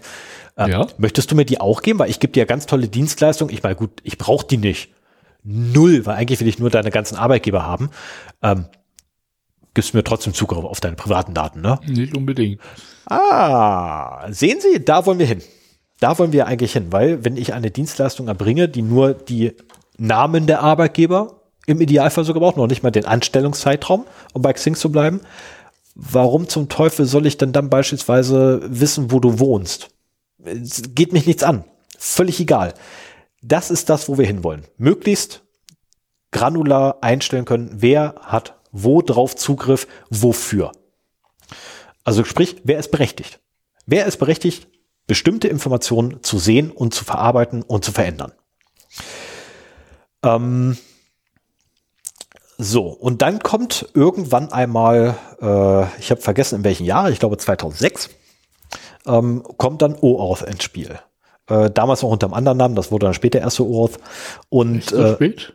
Ja, tatsächlich erst so spät, man mag es nicht glauben. Okay. Ähm, also die Fragestellung von damals war, hey, wäre das nicht toll, wenn ich einen Dienst zwar Zugriff auf meine Daten geben könnte, ich aber weder mein Passwort noch die Kontrolle hergeben müsste. Das war die grundlegende Frage dahinter. Ähm, meine Antwort dazu ist, wir sind noch nicht komplett am Ziel, aber auf einem guten Weg. Ähm, so. Ja, OAuth 2.0 haben wir heute. OAuth 1.0 kennen wir auch, haben wir damals alle benutzt gehabt, als Fratzenbuch groß geworden ist und immer damit gesagt hat, so, hey, melden Sie sich an mit Ihrem Facebook-Credentials. Ähm, Habe ich nie gemacht. Ich auch nicht. Ich fand das spooky, dass erstens Facebook weiß, wo ich noch äh, Accounts habe. Mhm. Und wenn mein Facebook-Account in irgendeiner Weise kompromittiert würde, die auch äh, meine ganzen anderen Accounts kompromittieren könnten. Und hier kommt der Witz. Du hast dich auf der Facebook-Seite angemeldet. Also auch damals schon äh, war es ja OAuth 1, was wir benutzt haben. Aber das ist, das ist der Joke daran. Also ja, ich habe ähnliche Befürchtungen gehabt, nicht mit Facebook, weil Facebook habe ich gar nicht gehabt. Ähm, aber ich habe ähnliche äh, Bedenken gehabt und jetzt erst gerade gelernt, diese Bedenken waren sowas von Bullshit. Tatsächlich. Also wenn es ein Phishing-Angriff gewesen wäre, ja, wäre übel gewesen, keine Frage, weil dann wären dann Facebook-Daten weg. Aber in Bezug auf den, auf den dritten Dienst, den du ja berechtigt hast, mhm. ähm, nein, weil der hat deine Credentials nie zu sehen gekriegt. Weil nämlich dieses dämliche Login-Ding kam von Facebook. Das wurde von Facebook an dich ausgeliefert und Facebook hat die Dinger nur genommen, hat ein, ähm, ein Session-Cookie, oder also eine Session-ID quasi generiert, eine Secure Session oder ein, nennen wir es anders, ein API-Key generiert und dieser API-Key hatte die Berechtigung, deine Daten zu lesen. Mhm. Du halt vorher mit dem dritten ausgehandelt hast. Und der dritte hat nur diesen API-Key bekommen. Ja, aber das reicht doch. So, und dieser API-Key war nur dazu in der Lage, bestimmte Daten auszulesen. Oder bestimmte Aktionen durchzuführen, die der Dritte halt machen durfte. Ja. Wie beispielsweise deine Identität prüfen. Also die meiste Zeit tatsächlich war es, ähm, prüfe die Identität. Das war tatsächlich das meiste, wofür es benutzt wurde, äh, um über mehrere Dienste hinweg quasi ein und denselben Nutzer zu ermöglichen, dass sich einmal da hinten anmeldet und nie wieder irgendwie großartig da vorne Passwörter, weil, ah, sind wir ehrlich, so 80.000 Passwörter kann sich kein Schwein merken. Liebe Arbeitskollegen, 12.12. .12. Ähm, und infolgedessen, ähm, ah, ich sollte das aufhören, das, das so zu spoilern. Äh, ähm, und infolgedessen quasi gab es dann Uhr weil es einfach bequemer war. Ich konnte mich mit den Login-Daten, die ich sowieso habe, die ich sowieso eingebe jeden Tag, weil ich ja jeden Tag auf diese verdammte Seite gehe, konnte ich halt zu einem dritten Service gehen und sagen, hier, mach mal, okay, du kriegst jetzt dein API-Key, du darfst jetzt, wann immer ich da, wann immer ich den Cookie bei, den Session-Cookie von Facebook bei mir habe, darf ich da hinten auch zugreifen, weil du hast ja den API-Key dafür. Genau. Und das sah denn so aus, dass du auf einem anderen Service quasi äh, auswählen konntest mit Facebook anmelden. Mhm. Oder mit Google oder, oder Ja, ja, also mit einem OAuth-Anbieter. Dann bist du auf deren Seite weitergeleitet worden. Musstest entweder, also ich versuche das nur mhm. zu rekapitulieren, musstest entweder dann bei Facebook deinen Benutzernamen und Passwort eingeben. Mhm. Oder du warst sowieso bei Facebook schon angemeldet, so dass er sehen konnte, ja, den Benutzer kenne ich. Dann hat er den API-Key wieder dem anderen Service zurückgegeben. Und damit hatte der Angreifer, der deinen Facebook-Account übernommen hat, auch Zugriff auf alle anderen äh, Dienste, die damit. Bei denen du angemeldet, das nennt sich dann ja Session Hijacking, ja. Also nicht, nicht bei allen anderen, bei denen du das auch verwendest, weil jeder Service seinen eigenen API kriegt. Ja, ja, aber stell dir vor, äh, was, was haben wir denn? Nee, ich, ich weiß ja, worauf du hinaus möchtest, das ist nicht das Problem. Und ja, das ist durchaus ein, ein gängiges Szenario. Also letztendlich, ähm, ich bin beruflich darauf gestoßen, weil äh, das Stichwort Session, Session Hijacking habe ich gehört gehabt in Verbindung mit OAuth und so, oh, da musste man nachgucken. Und ja, es ist tatsächlich so einfach. Man nimmt sich da einfach so quasi die zwei Cookies und, also ich nenne es jetzt mal ganz kurz Cookies, eigentlich ist ein Token. Ähm, äh, man nimmt sich quasi diesen kleinen Token, äh, geht damit an einen anderen Rechner, schmeißt ihn heran, lässt ihn da hinten zugreifen und man kriegt die Daten. Oder man mhm. hat Zugriff auf dieselben Daten wie von Rechner ja, A. Ja, ja. Ähm, Beziehungsweise auf den Service, bei dem der Rechner A sich angemeldet hat. Genau. Und ähm, das ist der Grund, warum ich es nie genutzt habe. Genau, heute geht das Ganze übrigens ein bisschen anders, zum Glück. Ähm, also das war V1. Genau, das war V1. V2 äh, ist eine Weiterentwicklung davon, logischerweise, man mag es nicht glauben. Ähm, und ja, äh, natürlich ist OAuth auch nicht frei von einer Kontroverse, auf die werde ich allerdings null eingehen. Also wirklich null. Ähm, nee, das ist äh, Mal sehen, ob ich sie finde. Wir müssen, wir müssen nicht, ja, ich kann sie dir einfach sagen, ne, hier sind meine 5 Cent. Ähm, nachdem ich die, die äh, RFCs gelesen habe, ja, ich stimme ja zu, das Ding wirkt so, als wenn es eine Consulting-Klitschen Gelddruckmaschine ist. Na, keine Frage. Ihr wollt Ohr aufmachen und ihr wollt es richtig machen? Hier, wir beraten euch dafür. Weil ihr habt mit Sicherheit keinen Bock, die RFCs zu lesen. Und das sind nicht gerade weniger. Also ich habe nur ein paar gelesen, ähm, von denen, die angeboten werden. Ich habe die Übersichtsseite, glaube ich, sogar verlinkt. Wenn nicht, hole ich das noch nach. Ähm, Sven kann da gerne draufklicken, einfach nur um zu sehen, wie viele es sind. Äh, mhm. das sind wirklich nicht wenige. Ähm, und die alle irgendwie in Kopf zu haben bei der Implementierung ist halt echt schwer.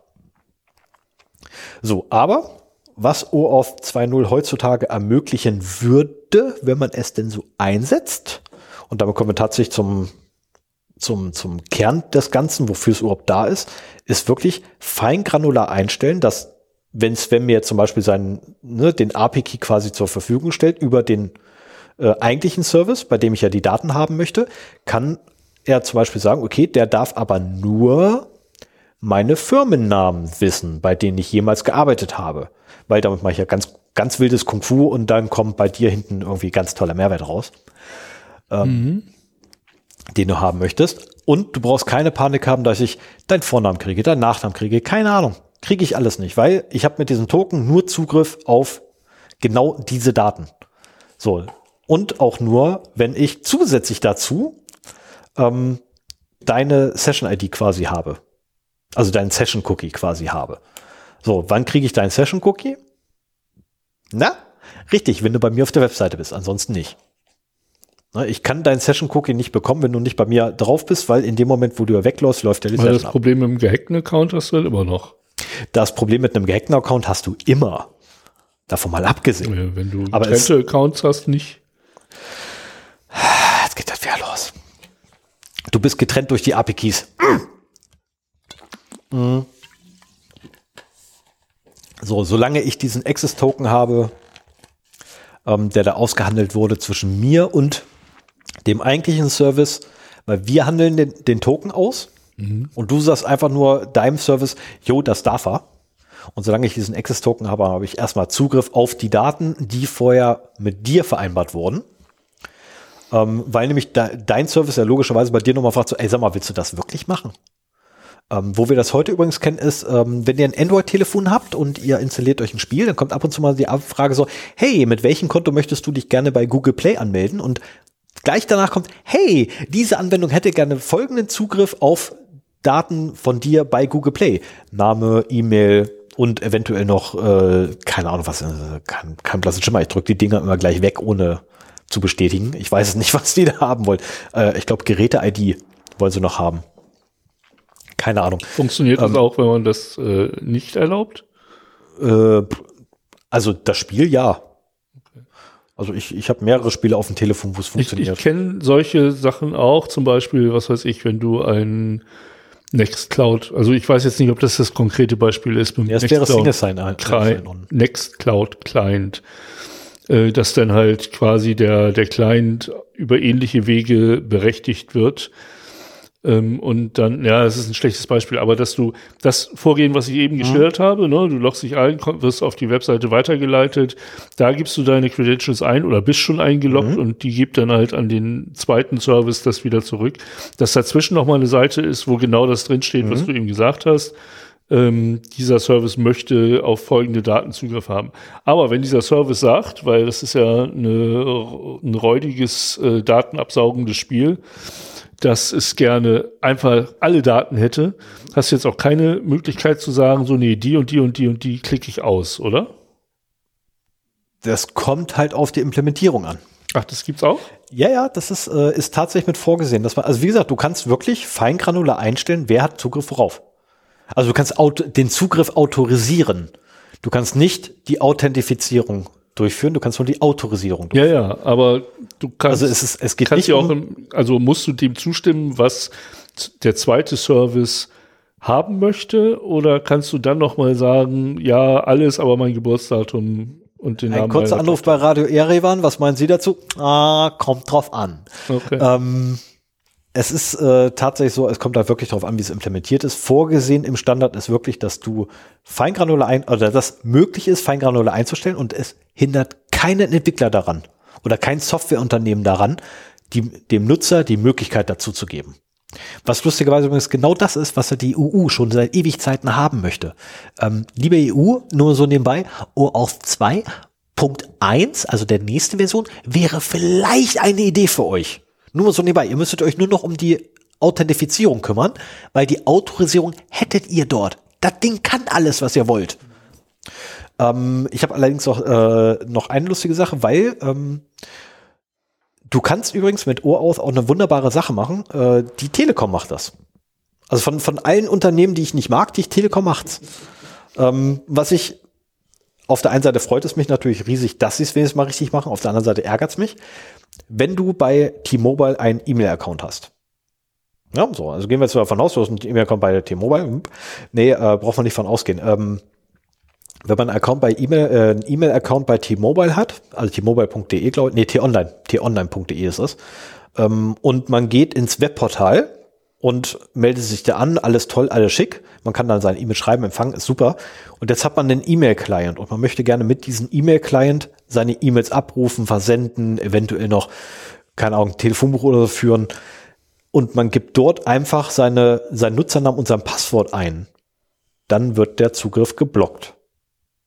Also sprich, dein E-Mail-Client, in meinem Fall Thunderbird, hat keinen direkten Zugriff auf dieses E-Mail-Konto, sondern du musst erst in deine Einstellungen an der Web-Oberfläche gehen, musst dort ein separates Passwort für E-Mail-Clients erstellen.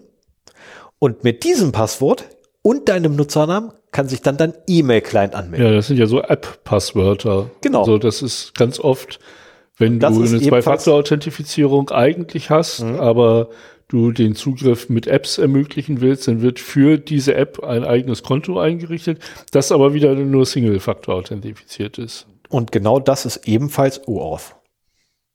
Das haben wir OAuth zu verdanken. Ich persönlich finde das eine super Sache, weil eben nicht alles weg ist, weil nämlich dieser zweite Account bei T-Online äh, beispielsweise, er kann deine äh, in, in Anführungszeichen ist dein Profil nicht bearbeiten. Er kann E-Mails abrufen, er kann E-Mails versenden und das war's.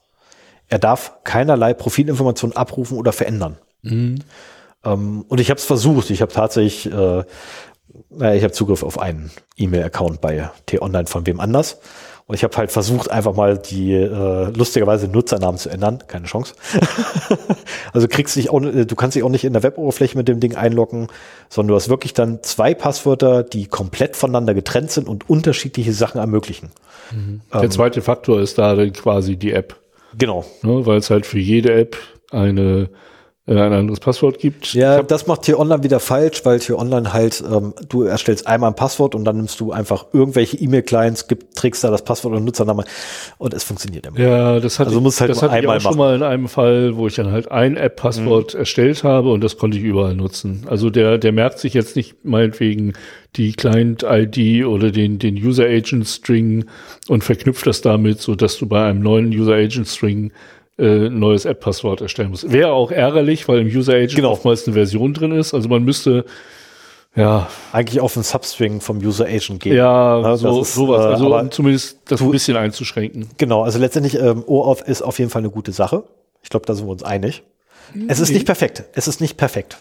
Keine Frage, es ist nicht perfekt, aber es ist durchaus eine, eine sehr schöne Sache, wenn du zwei verschiedene Passwörter für einen und denselben Account hast und der eine, äh, das eine Passwort darf alles und der andere das andere Passwort darf nur weniger, vor allem nichts, nix, was den ursprünglichen ja, okay. Account also gefährdet. Also in, in dem Szenario, also. wo du quasi einen Dienst hast und äh, zwei Arten drauf mhm. zuzugreifen, mhm.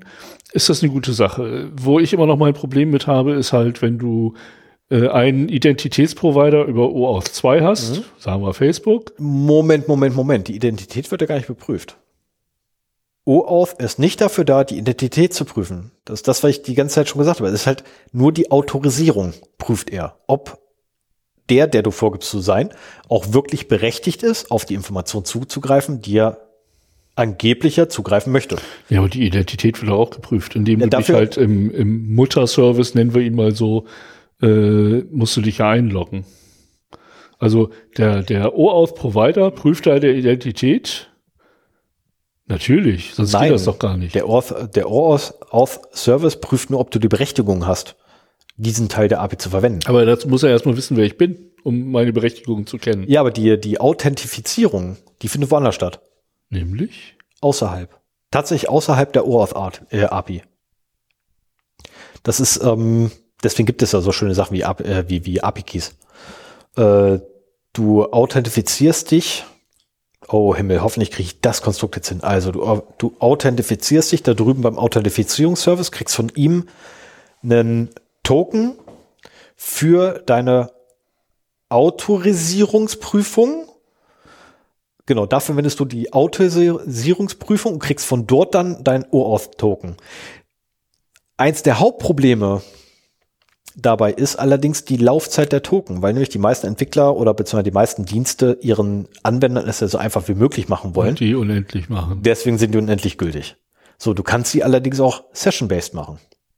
Und dann wiederum hast du halt Session-based, muss jedes Mal neu ausgehandelt werden, was bedeutet, du musst jedes Mal, muss die Anwendung wieder neu von dir verlangen, dass du dich anmeldest, um Zugriff auf die Daten, die die Anwendung haben darf, ähm, zu bekommen. Und ganz ehrlich, dann finde ich das, das, das Phänomen von Tier Online doch noch besser. Ähm, oder die Implementierung. Das ist echt eine gute Implementierung, muss man leider sagen. Ja, es ist, ist was ganz anderes, also für einen anderen Use Case mhm. gemacht sozusagen. Genau, das ist, also der, die Kontroverse ist wirklich, das Ding ist ein Moloch. Na, also dieser Standard ist ein reines Moloch, um da komplett durchzusteigen. Ähm, dafür werden äh, Leute echt gut bezahlt in anderen Unternehmen, ähm, damit diese dann wiederum zu Unternehmen hingehen und sie richtig, richtig teuer beraten in vielen, vielen Stunden. Ähm, ja, um dann halt so eine unternehmensweite Single Sign-On äh, Sache zu realisieren oder ja. wie? Ja. Also das ist, solange du dich in einem Unternehmensnetz bewegst, ist das ja auch noch okay. Das ist besser, ein Single Sign-On über OAuth 2 im Unternehmen mhm. zu haben, als für sämtliche Dienste eigene Passwörter. Genau. Das hatte ich, als ich beruflich angefangen habe, war die Systemlandschaft bei unseren Kunden so. Du hast halt tausende von Systemen bedient und überall ja. hast du einen neuen Account gehabt. Und wenn du irgendwann das Unternehmen verlassen hast, dann dümpelten deine Accounts darum, weil keiner wusste, äh, dass du ausgeschieden bist und du konntest dann auch jahrelang darauf zugreifen mhm. und, und solche Geschichten. Es gibt heute noch eine Software beim, äh, bei einem ehemaligen Kunden, äh, wo es ein Test-User-Account in die produktive Software geschafft hat. Und zwar inklusive dem Passwort von damals. Mhm. Und ähm, mich haben dann die Entwickler angerufen und haben gefragt gehabt, äh, sag mal, ähm, hast du von dem Nutzer noch das Passwort irgendwo rumliegen? Weißt du, wieso? Nein, ich habe doch alle meine Kundenunterlagen gelöscht, als ich ausgeschieden Nee, ich wurde, äh, wurde ich halt gefordert. Und ich habe dann zurückgefragt, warum denn? Ja, der sperrt hier gerade eine Datenbankzeile. So. Das ist ja interessant, wie geht das denn?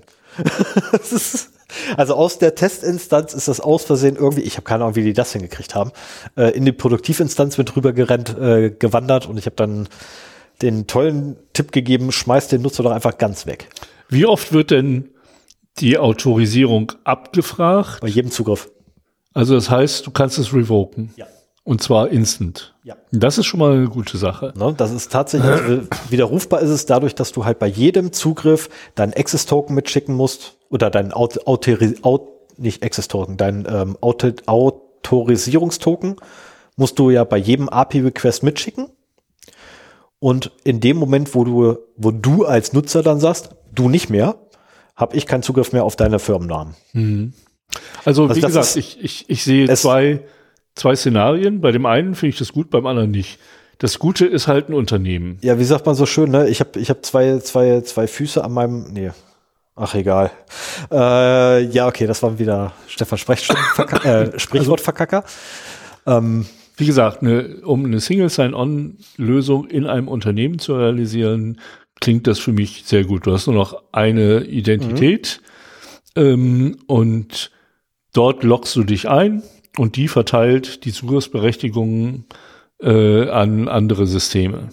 Und du gehst nur noch auf System B, sagst hier, lass mich rein, der geht auf System A, lässt dich ähm, autorisiert dich und dann kannst du auch in System B was mit den Rechten tun, die er dir da gesagt hat. So in der ursprünglichen Consumer-Geschichte, wo du meinetwegen dich mit Login mit Facebook machst, sehe ich nach wie vor das Problem, wenn du jetzt, also ich rede mal ja von Mutter- und Tochter-System. Ne? Das Muttersystem ist Facebook, das die Autorisierung bereitstellt. So, dann musst du dich beim ersten Login, musst du dich identifizieren. Das geht nicht anders. Das machst du bei der Mutter. Da sind wir uns einig. Ja, okay, das ist ja auch in Ordnung. Genau. Dann hast du es nur aus der, aus der Tochtersicht gemacht. So. Die, die Tochter schickt dich zur Identifizierung zur Mutter.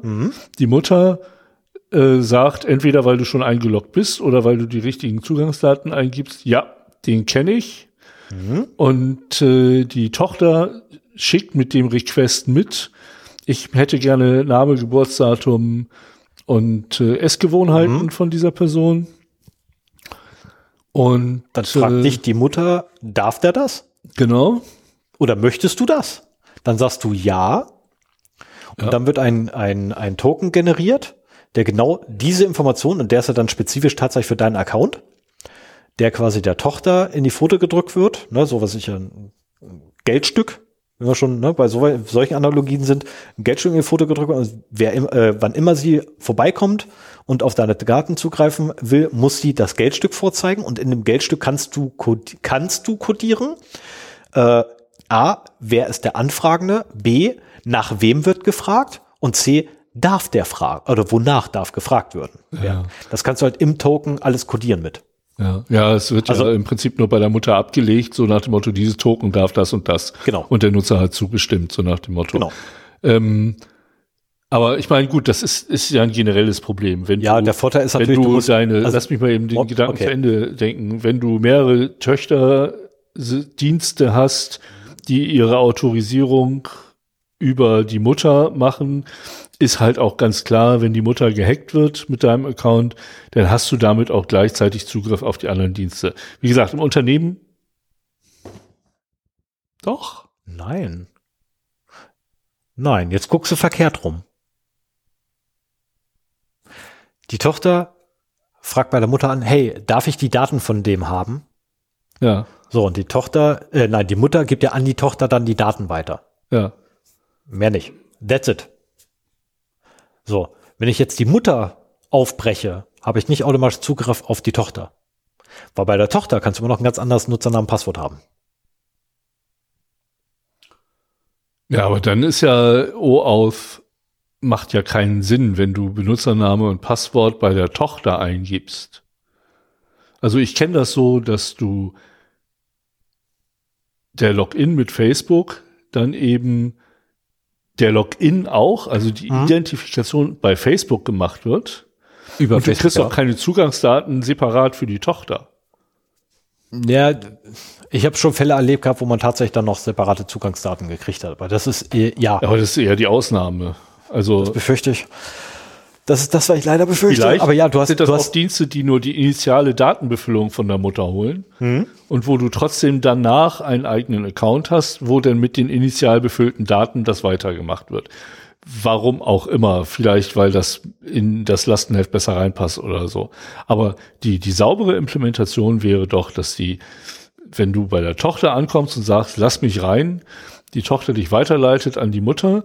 Bei der Mutter gibst du deine Zugangsdaten ein und bestätigst, dass die Tochter auf die Daten zugreifen darf. Und dann gehst du wieder zurück auf die Tochter und äh, machst da, was immer du in diesem Dienst machen willst. Und in dem Moment, wo das Mutterkonto gehackt ist, kannst du damit dann eben auch da rein. Es sei denn, du hast natürlich getrennte Zugangsdaten nochmal für die Tochter, aber dann ist das, dann entspricht das ja wirklich nur einer Initialbefüllung oder, oder einer, einem, einem Storage für berechtigte Daten. ich verstehe, worauf du raus möchtest. Ähm, Also in, in deinem Modell hast du die Identität in der Tochter. Also die, die Zugangsdaten. ja, ja, ja, okay. Du hast für jetzt- jede Tochter eigene Zugangsdaten und dann, also du loggst dich da ein und dann sagst du erst, so und jetzt hol mir äh, von der Mutter bitte mal äh, die Daten rüber. Aber so funktioniert das doch nicht. Twitter-Clients, yay. Ähm, sorry, anderer Gedanke. Ähm, also, die sauberste Implementierung, die du haben kannst, ist, du hast einen Identitätsanbieter und du hast einen Autorisierungsanbieter. Das ist die sauberste Implementierung, die du irgendwie hinkriegen könntest, weil wenn das eine kaputt geht, hast du das andere nicht kompromittiert, wenn das andere kaputt geht, hast du das eine nicht kompromittiert. Das wäre die sauberste Möglichkeit, die du hast. Das Problem entsteht meistens dadurch, und so ist übrigens OAuth auch eigentlich gedacht, dass du nämlich NDDI, einen Identifikationsanbieter noch irgendwo anders hast. Dafür ist es eigentlich da. Aber Und- bei der Autorisierung greifst du auch auf die Identität zu. Du musst die kurz mal prüfen, ja. Du musst die ganz Nein, kurz nein, auch, also Ja, ja, unter Identität verstehe ich nicht nur Username und Passwort, sondern halt auch meinetwegen die Stammdaten, die da dranhängen. nee, die Stammdaten wiederum, dazu kannst du ja autorisieren. Ja, aber die Ja, das sind beim, beim Identitätsprovider. Ja, genau, da liegen, da liegen sie beim Identitätsprovider, richtig. So, natürlich, wenn ich den aufmache, äh, sorry, dann habe ich halt deine Identität, dafür ist ein Identitätsprovider. So, wenn ich aber dann die Tochter aufmache, oder in dem Fall dann den, den, ja doch, die Tochter aufmache, habe ich nicht zwangsläufig deine Identität, sondern ich habe, naja, in Anführungszeichen, Ja, ein das- ein Pseudonym ja, deine Identität. Ja, du hast meinetwegen nur meine Arbeitgeber bei Xing oder sowas, das ist richtig. Aber trotzdem prüft die Mutter die Identität, bevor sie autorisiert. Mhm. Alles andere wäre ja Genau, aber nur bevor sie autorisiert. Nachdem die Autorisierung ausgesprochen ist, ist die Identität erstmal mehr oder Ja, weniger okay. egal. Ja, das kann, kann natürlich sein, dass die Mutter überhaupt nicht weiß, wie dein Name ist, dein Geburtsdatum, dein Username oder so. Also, dass die Identitätsdaten bei der Mutter bleiben und die Tochter nur die Daten kriegt, Die sie wirklich haben die sie darf. braucht. Ja, das, äh, ja, das, so. ja, ja. Darum geht, also darum dreht sich tatsächlich O auf. Das wirklich Daten. Aber trotzdem kommst du dann in die, das Tochtersystem rein, wenn du den, die Mutter gehackt hast.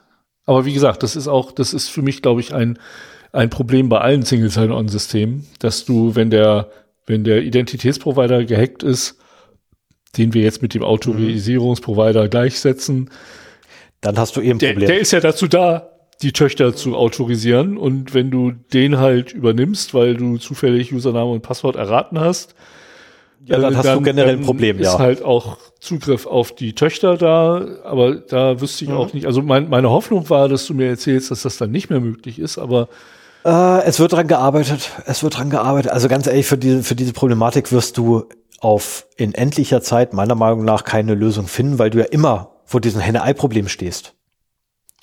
Du wirst, du wirst immer dieses Henne-Ei-Problem haben. Erstens, wie kann ich denn sicher gehen, dass ich dich jetzt gerade berechtige und nicht zufälligerweise dein Arbeitgeber? So, die zweite Möglichkeit ist, wenn ich dich irgendwie berechtigt habe und irgendjemand kommt an, der ähnlich aussieht wie du, wie kann ich denn sicher gehen, dass du du bist? Ja, das hängt Ja, also- an Username, Passwort, also Zugangsdaten. Genau, Vielleicht auch so. One-Time-Passwort, RSA-Token, was auch immer. Whatever, aber ich habe wieder, wieder das blöde Henne-Ei-Problem. Ich habe jetzt zwei Möglichkeiten. Entweder ich sage, okay, ich will von dir Nutzername, Passwort, einen zweiten Faktor und einen dritten Faktor und einen vierten Faktor und dein Aussehen alleine reicht mir nicht. Oder ich verlasse mich darauf, was wir irgendwann einmal ausgehandelt haben. mhm. und laufe wieder in dieselbe Falle, die ich ganz am Anfang mal hatte, wo ich mir dann gedacht habe, ah, weißt du, es reicht ja völlig, dass ich weiß, wie Sven aussieht und verliere meine Brille. Das ist ja das, das, schönste Analogie, glaube ich. Ne? Ich verliere einfach meine Brille und es kommt einer bei mir an, selbe Tonlage, selbe Körperhöhe und vom, vom, da ich ja dann eh noch große, große verpixelte Blobs oder verwischte Blobs sehe, ähm, sieht genauso aus wie du, wenn ich halt meine Brille abgesetzt habe. Also. Und hat dieselbe Stimme, hat dieselbe Art, wie der Körper sich hin und her neigt, auch noch dazu beim, beim Reden, beim Gehen, beim Stehen. Und dann stehe ich halt da und habe wieder dieses blöde Problem. Ja, was mache ich jetzt? Also da, da wirst du oder da gibt es aus meiner Sicht keinen Weg drumrum um dieses Problem. Das ist, ich habe keine Möglichkeit, dieses Problem wirklich aufzubrechen und zu sagen, mhm. okay, das ist die Patentlösung. Also es, im Prinzip ist das so, dass äh, in dem Szenario, ne, dass dann die mhm.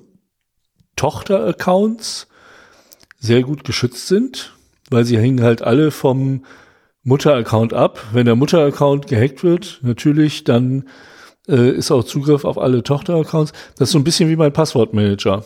Also mein Passwortmanager bewahrt mich davor, dass äh, in einem Datenleck alle meine Passwörter, weil ich benutze nur eins, wegkommen, sondern immer nur der eine.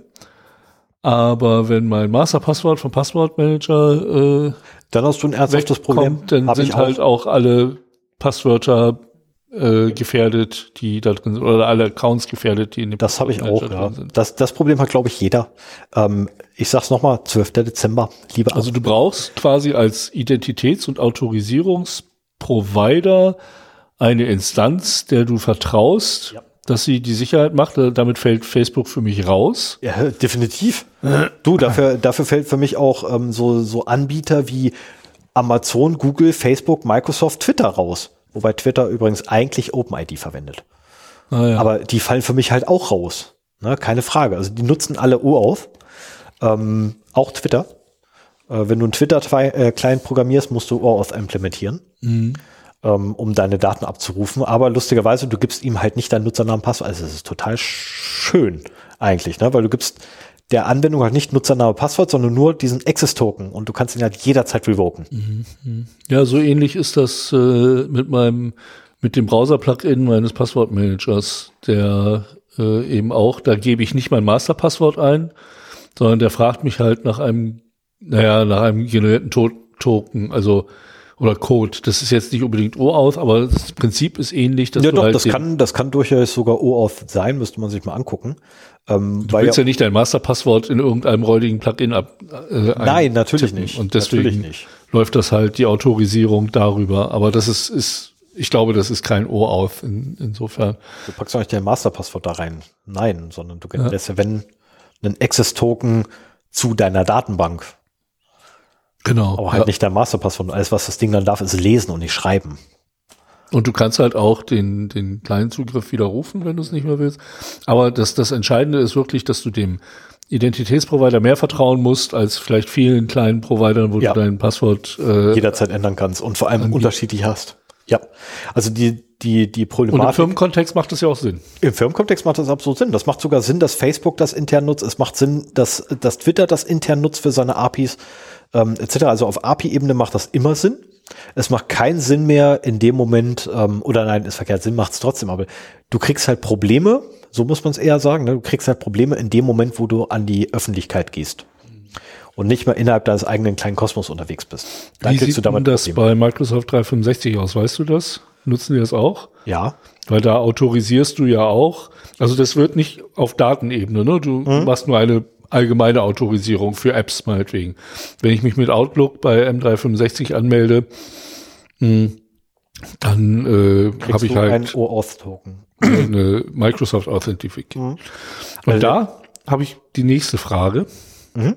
die du mir vielleicht beantworten kannst. Ich hoffe es. Ich habe ich hab mit OAuth noch ein anderes Problem. Und zwar, ähm, nehmen wir mal an, du machst es auf dem Handy wo du jetzt mhm. nicht so im Browser genau siehst, welche Domain da aufgerufen wird oder so. Mhm. Oder auch bei Microsoft 365, wo diese Pop-ups kommen. Bitte äh, authentifizieren Sie sich yeah. gegenüber eurer Organisation. Du meinst die, die ich mal wegklicke? Ja, kannst du ja nicht, wenn ich da einloggen muss. ich, ich ignoriere. Aber man sieht teilweise nicht, woher von welcher Quelle das kommt. Und wenn, nehmen wir mal an, wir haben jetzt eine OAuth-fähige ähm, App, die ich weiß nicht, ob OAuth bei Web da funktioniert, aber so den, den Datenzugriff auf irgendwie einen Server ermöglichen soll. Und das sieht so aus, als würde sie OAuth machen, weil dann die Login-Seite von diesem Speicherservice kommt. Mhm. Aber der hat die App nachgebaut und fischt damit deine Zugangsdaten ab. Mhm. Du hast keine Chance, auf dem Handy noch weniger als auf dem PC, ja, wirklich zu gucken, woher kommt der Request und ist der wirklich legit. Ja, aber die Möglichkeit hättest du auch bei allen anderen Methoden nicht.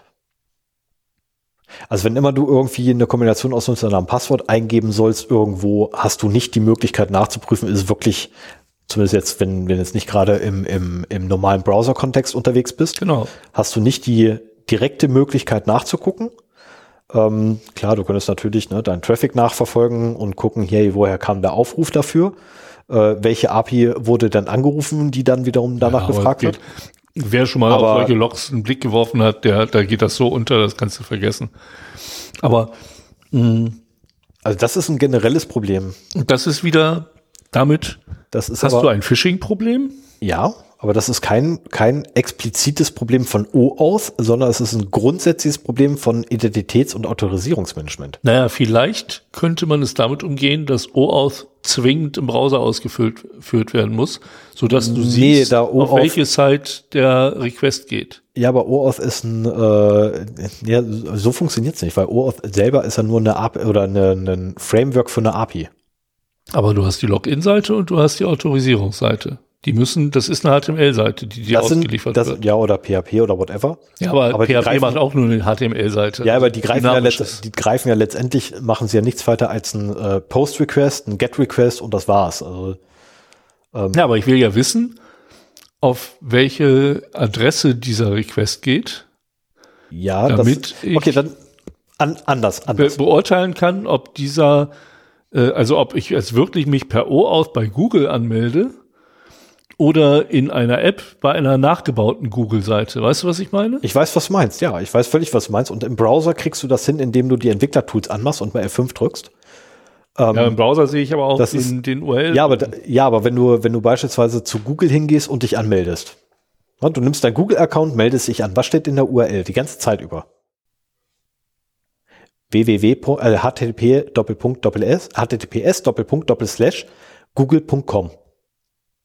So, da steht nicht, wohin die Requests abgegangen sind.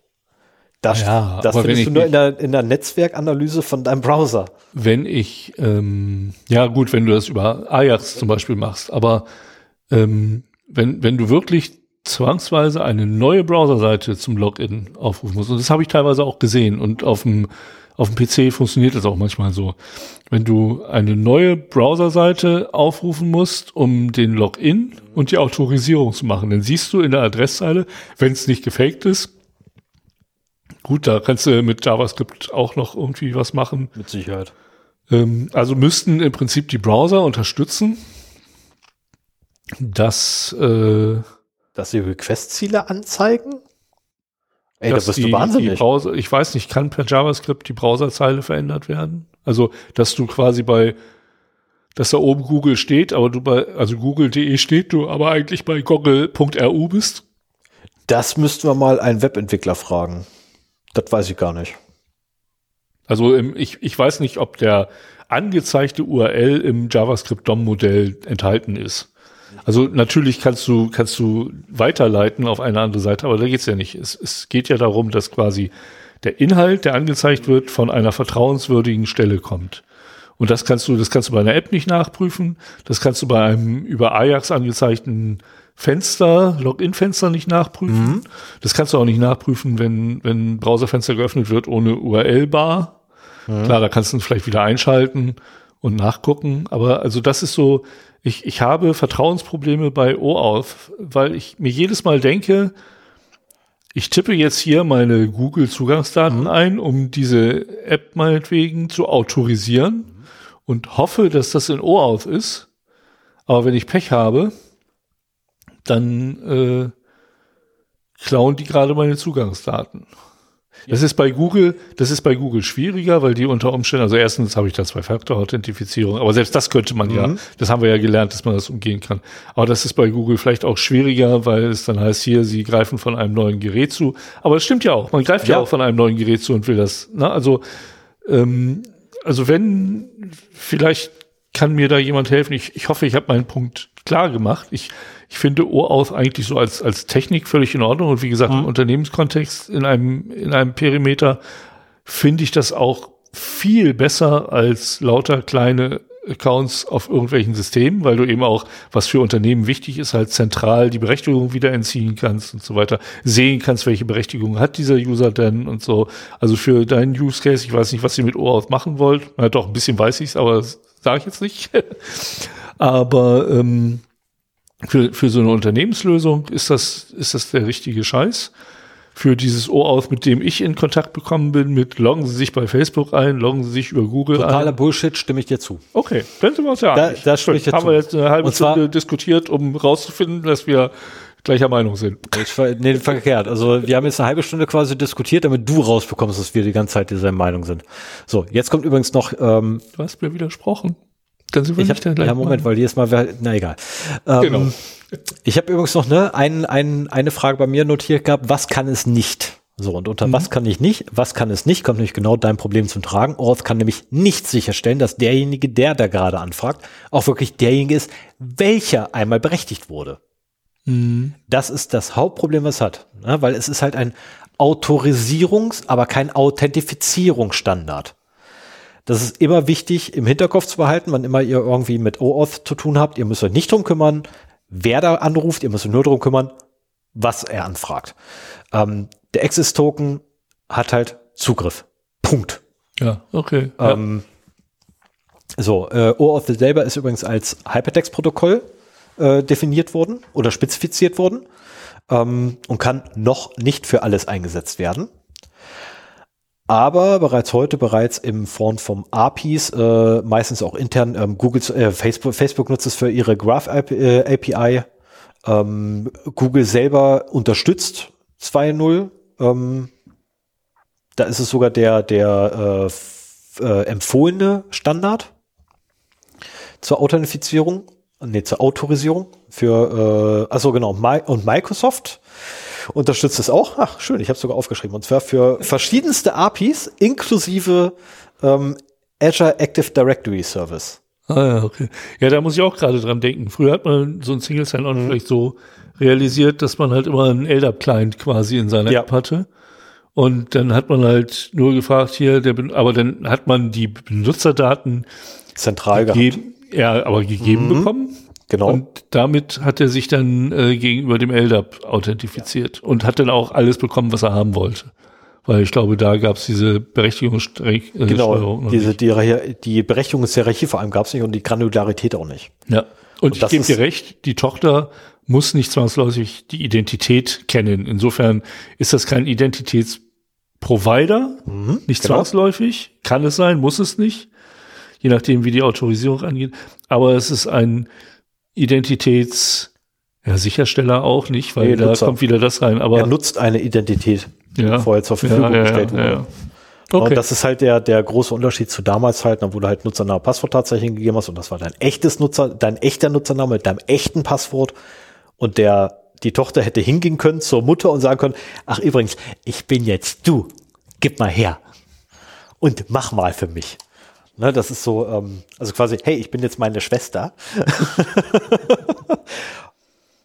okay, das kam jetzt falsch rüber. Also was, ähm, ich habe so. ich hab Assoziationen im Kopf.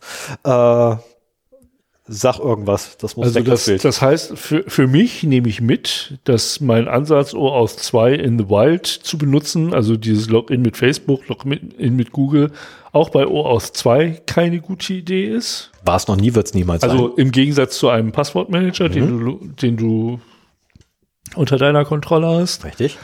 Aber im Unternehmenskontext, dass eine bessere Lösung für Single Sign-On ist, als mhm. äh, das ältere Systeme unter Umständen sind. Mhm. Und es wahrscheinlich auch schon kommerzielle Implementationen gibt, die dann halt eben verkauft werden als autorisieren. Wie hieß denn das, was wir bei unserem gemeinsamen Kunden immer hatten? Webseal. Aber das war auch, nee, das, das war auch nicht so granular. Nee, da müsste ich nachgucken. Da müsste ich nachgucken, wie das Ding gelaufen ist. Also ja, es war Webseal. Aber das war halt auch so ein. Ja, wobei Webseal, Webseal war einer der Provider dafür. Das war ja, war ja nicht nur Webseal, da gab es ja mehrere Systeme. Aber ja, Webseal war durchaus im, im IIS-Kontext. Mhm. War das immer. Ähm, also damit haben sie auf jeden Fall ein Single Sign-On äh, unter, unter anderem realisiert. Mhm. Also ich habe, ich muss aber ganz ehrlich gestehen, ich habe den Webseal jetzt nicht negativ irgendwo mir auffallen gelassen gehabt. Auf der anderen Seite, ich habe da nie genau hingeguckt. Muss ich auch echt zu meiner, zu meiner Schande gestehen. Ich habe gerade beim Webseal nie hingeguckt. Ähm, achso, die, die Spezifikation von, von OAuth habe ich auch noch äh, verlinkt. Ah, Gucken wir mal schnell rein. Also, zweiter Link, wenn man nach Webseal und OAuth äh, sucht, ist die Webseal OAuth EAS-Konfiguration ah. von IBM. Also, Siehe mal da. Das, das heißt nicht, dass er es nur macht, aber er kann es anscheinend auch. Mhm. Äh, eine Info noch kurz zu OAuth, äh, wer überhaupt dahinter steht, das ist natürlich die IETF. Wir wissen mhm. sie alle, Internet Engineering Task Force. Ähm, die ja für sehr viele große Standards Richtig. Und äh, da sind übrigens ziemlich hohe Köpfe von OAuth sind damals abgewandert, ähm, weil sie einfach gesagt haben, das ist äh, ein Moloch sondergleichen. Ähm, und wenn du einfach mal auf den Link klicken möchtest, ähm, Specs OAuth, ähm, dann findest du eine Liste aller RFCs dazu. Das, das, ähm, da links, viel Spaß das Auto, beim da Lesen. steht, ist ein Schreibfehler, oder? Wie bitte? Das links, das Auto, das da steht, muss auch O aus. Äh, Hier? Nee, das ist richtig. Das ist richtig, das ist die Quelle. Auf Null. Ja, das ist tatsächlich die Quelle. Okay. Ah. Das ist tatsächlich die Quelle. Aber die, die Quelle heißt auch oauth.net. Das müsste Wo auf 2.0? Nee, da steht nichts von. Also, das ist so auffällig ein Schreibfehler. Red dich da nicht raus. Äh, nein, das ist tatsächlich, nein, das ist wirklich korrekt. Das ist die Quelle. Auth0.com. nee, oauth.net. Ich habe doch drauf gedrückt. Ach nee, das ist das? Du bist beim Falschen. Ah, okay, ja. Ah. Tatsächlich auth0.com. Ah. Ah ja, ich sehe, ich sehe die RFCs hier. Das ist eine ganze Menge. Ja. Aber eigentlich ist es doch, na gut, wenn man. Es ist immer gut, wenn, wenn mehr RFCs da sind. Auf der anderen Seite, wie gesagt, die Dinger sind echt staubtrocken, ne? Eigentlich muss man auch mal eine Sendung machen, wie diese Standards auf welchen Wegen verabschiedet werden. Das würde mich durchaus interessieren. Ja, dann müssten wir mal jemanden finden, der sich mit sowas auskennt. Und dann würden wir darüber glatt, ne? also Liebe Hörerinnen, liebe Hörer, solltest du zufälligerweise im Kontext der IETF, der Internet Engineering Task Force, ähm, tätig sein, melde dich doch mal. Also ein, vielleicht eine, haben wir ein Interview für dich. Eine inter, äh, eine prinzipielle Sache. Wir haben noch nicht viele Interviews gemacht. Ähm, jetzt das letzte äh, war halt nach langer Zeit mal wieder eins. Davor glaube ich auch nur mit Bernd. Ach nee und Daniel Moosbacher. Ja äh, die drei hatten wir.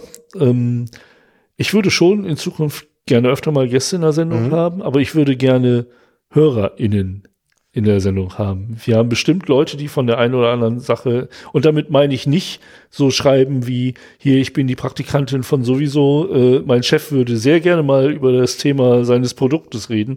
Solche Sachen kriegen wir schon genug. Nee, wirklich Leute, die uns hier hören und äh, mit einem Thema mal in die Sendung wollen, oder ohne kommerzielle Interessen. Oder wenn wir mal total wieder daneben gelegen haben oder ich mal wieder völlig falsch abgebogen bin in Gedanken ähm, und sich sagen so, das muss auf jeden Fall richtig gestellt werden. Der, das ist so ein Bullshit, was Sie da erzählen. Das geht ja gar nicht. Meine Güte, hier, ich weiß es komplett besser. Ich bin das Lexikon dafür. Auch dann. Ja, aber auf jeden Fall, äh, also Leute, dass, dass man halt äh, InterviewpartnerInnen hat, die quasi das Konzept der Sendung kennen, die uns ein bisschen kennen, äh, die keine Hemmung haben, äh, hier mitzureden, aber eben denen man nicht erst erzählen muss, was ist denn äh, Zero Day und äh, die man darauf vorbereiten muss, dass wir erstmal eine Stunde über irgendwelchen Kram labern und so weiter. Also das, ich glaube, das würde ich, würde ich lieber machen, als irgendwelche anderen Gäste einzuladen, die die Sendung überhaupt nicht kennen.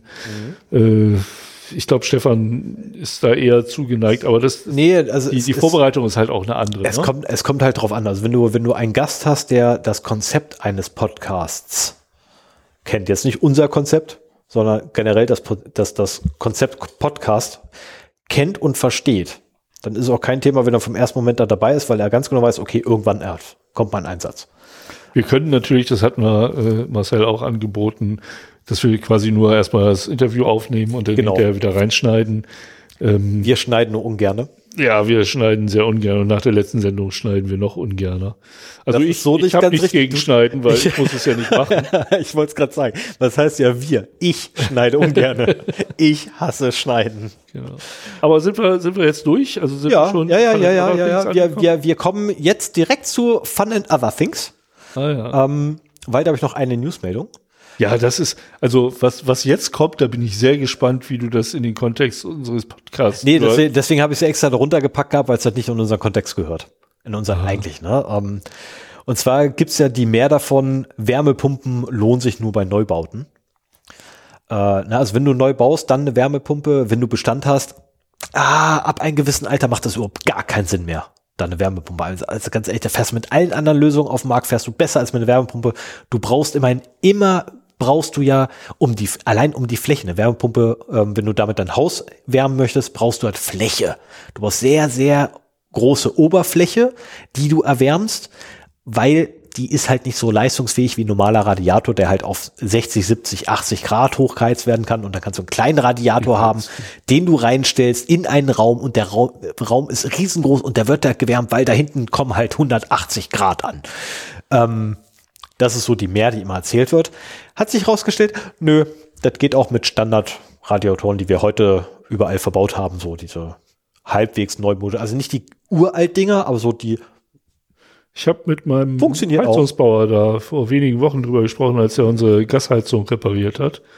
Und ähm, ist halt auch schon so alt, dass sie bald mal ausgetauscht mhm. werden will. Und in der aktuellen Situation will ich mir nicht unbedingt eine Gasheizung hinstellen. Und er meinte halt auch, in seinem Haus, das auch über 20 Jahre alt ist, hat er sich halt äh, eine Luftwärmepumpe installiert mhm. und das geht auch gut. Also ich weiß nicht, also ähm, dass man sagt, das muss bei Neubauten sein, ist ja in erster Linie das wegen guter Isolation, sehr guter Isolation. Unser Haus ist halt auch 25 mhm. Jahre alt und äh, großflächigen Fußbodenheizungen. Ja. Wir haben unser Haus ist halt 25 Jahre alt. Das ist schon deutlich besser isoliert als das meiner Mutter, aber immer noch nicht. Mhm. Also nach heutigen Standards wahrscheinlich nicht mehr so. Ja, ist gut. auch deutlich besser isoliert als meine Wohnung, in der ich gerade wohne. Ja. okay, da gehört nicht. Und äh, wir haben auch noch keine Fußbodenheizung bei uns mhm. drin. Ähm, aber er meinte halt auch, also bei ihm läuft das sehr gut. Ich hatte von Leuten mit einem deutlich jüngeren Haus, da habe ich nämlich auch so einen Kasten vom Haus mhm. stehen sehen und habe die mal gefragt, das, da war mein, mein Sohn zu Besuch bei einem Freund so, wie, wie ist denn das hier mit den Luftwärmepumpen? Und dann so, ja, eigentlich ganz gut. So, es funktioniert auch bis null Grad. Mhm. Und wenn es kälter wird, dann müssen wir halt mit Strom heizen. Und das hat, das war für mich so der Moment, wo ich gesagt habe, okay, das ist ein relativ modernes neues Haus. Vielleicht maximal zehn, vielleicht auch nur fünf Jahre alt. Ich weiß nicht, wie lange die da jetzt wohnen. Mhm. Und äh, also deutlich besser isoliert als unseres. Vielleicht hat es auch schon eine Ab Abluft-Wärme-Rückgewinnungsanlage, keine Ahnung. Äh, das ist ja bei ganz modernen Häusern wirklich so, die, die lüftest du ja gar nicht mehr übers Fenster, sondern die haben eine eigene Belüftung und nur an einer Stelle wird die Abluft rausgeführt und da wird nochmal wieder Wärme zurückgewonnen und so weiter. Das ist bei uns ja alles überhaupt nicht gegeben. Ich bin ja stolz, dass mein Heizkörper automatisch ausgeht, wenn ich das Fenster in dem Raum aufmache. Und ähm, das, das fand ich sehr ernüchternd, weil gerade dann, wenn es so richtig kalt ist, musst du mit teurem Strom heizen.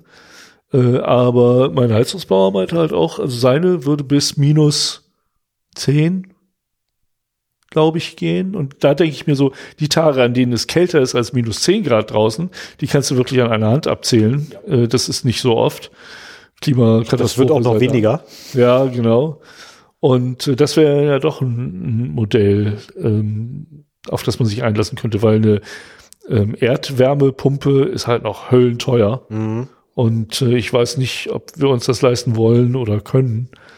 Ähm, und ob wir da einen Anbieter auch bei uns finden. Das ist ja auch noch so, so ein Punkt. Also ja. ist, ich finde schon schwer genug, so, so despektierlich gesagt, Gaswasser scheiße, findest du an jeder Ecke. Mhm. Aber wenn du dem dann mal sagst, so, ich hätte gerne Wärmepumpe, dann, dann, nee, nehmen Sie doch hier die Gasheizung, die habe ich noch bei mir rumliegen, die ja, tut's noch. Nehmen Sie das Blockkraftwerk. Ja. Ah, furchtbar. Naja, also das, das, ja, finde ich interessant. Äh, könnte für mich auch äh, demnächst deutlich interessanter werden. Ich hoffe, mhm. ich habe noch ein bisschen Zeit, bis ich das machen muss.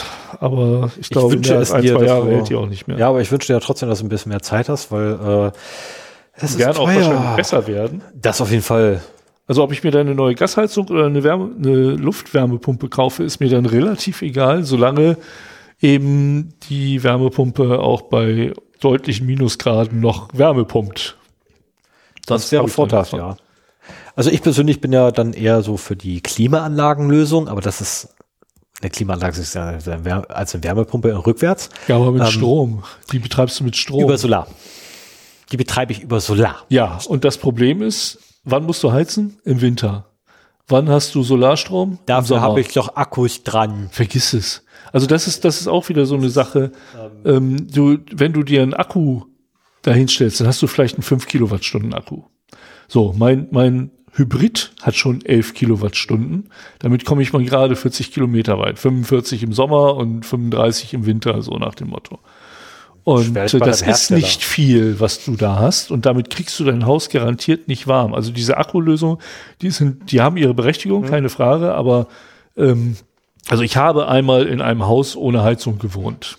Da war die alte Heizung gerade ausgebaut, die neue noch nicht drin. Wir waren Studenten, wir brauchten eine billige Bude und die war billig, weil war keine Heizung drin. Okay, ich habe in einer Wohnung gewohnt gehabt mit nur einem einzigen Heizkörper, der funktionierte. Oh, ein Heizkörper. Hätte ja, ich, gerne weiß. einen Heizkörper gehabt. Ja, das, das, das Problem ist, der, der einzige Raum, wo es funktioniert hatte, war die Küche. Ja, ist in Ordnung. Wo ich mir halt so, das ist geil. Der kleinste Raum von allen und genau da funktioniert die verdammte Heizung, weil überall anders blieben die Heizkörper kalt. Was geil ist, wenn du zusätzlich noch äh, mindestens immer ein Fenster offen haben musstest. Ähm, das macht besonders im Winter oder so, ja, Silvester ja. oder so, macht das richtig Also wir Spaß. haben, wir haben versucht mit Ölradiator und, und, und äh, Lüfter und alles, was wir so auftreiben konnten, da so ein bisschen Wärme in die Bude zu bringen. Und wir sind im, im November ausgezogen, äh, obwohl und da war es uns schon saukalt. Also das ist 20 Jahre her und da waren die Winter noch kälter. Ja, aber, aber ähm, das, das war halt auch ein schlecht isoliertes Haus. Das heißt, die Wärme ging so raus. Und was wir an Heizkosten ja. für den Strom gezahlt haben, da hätten wir uns äh, besser ein Haus äh, oder eine Wohnung mit äh, mit einer Heizung für einen teureren Preis mieten können. Und da habe ich halt gesehen, was es kostet. Und damals war Strom noch billig. Mhm. Was es wirklich kostet, mit Strom ein Haus zu heizen. Und deswegen ja. ist, ist also Klimaanlage, das kannst du, kannst du knicken. Klimaanlage wird immer wichtiger. Ich meine, in Südländern mhm. ist das ja schon fast Standard, weil es da nicht aushalten kannst. Das wird auch hier immer interessanter, gerade in Homeoffice-Zeiten. Also hauptsächlich möchte ich die Klimaanlage übrigens haben für den Sommer weil wir ja, im. Sommer das, ich meine, du kennst die Wohnung. Aber im Winter ja, möchtest du halt auch heizen im, können. Im Sommer haben wir halt das Hauptproblem, aber da, ja, da, wir haben eine Heizung da. Und im Sommer hast du auch Solarstrom. Ja. Das ist auch völlig ja, Könnte ich haben, wenn nicht irgendwie alle immer was dagegen haben würden. Und, das und vor allen Dingen, ähm, da reicht auch ein Akku, weil du dann halt vielleicht noch irgendwie nachdem die Sonne weg ist, zwei Stunden die Klimaanlage betreiben musst, dann kannst du auch ausmachen, weil dann ist es auch draußen kühl genug Richtig. oder so. Ähm, aber im Winter, also du kannst nicht den Akku so groß wählen, dass du im Sommer den voll machst und im Winter. Nee, aber du kannst im Winter kannst du zumindest ein bisschen Heizleistung von der Klimaanlage auch bei Solarbetrieb. Ja, ein bisschen was kommt an, ja. ja. Kannst du da zumindest ein bisschen was äh, reduzieren oder könntest du etwas reduzieren. So, jetzt sind wir aber völlig weit weg von der, von der eigentlichen äh, Wärmepumpen-Thematik, ähm, die ich ursprünglich aufgemacht habe. Und vor allem, wir haben hier noch einen anderen Punkt stehen. Wir schwafeln über einen Merch-Shop. Ich habe das nicht hingeschrieben. Das habe ich hingeschrieben, ja, ja, ja. ja ne, also die, die, die Geschichte dazu ist, dass ich einfach mal irgendwann, ich hatte mal für unseren Motorradclub äh, so ein, so ein Spreadshirt-Shop aufgemacht und da konnte sich jeder halt mit dem Logo unseres Clubs dann irgendwie Sweatshirts, T-Shirts, äh, Mützen, Aufkleber und sowas kaufen.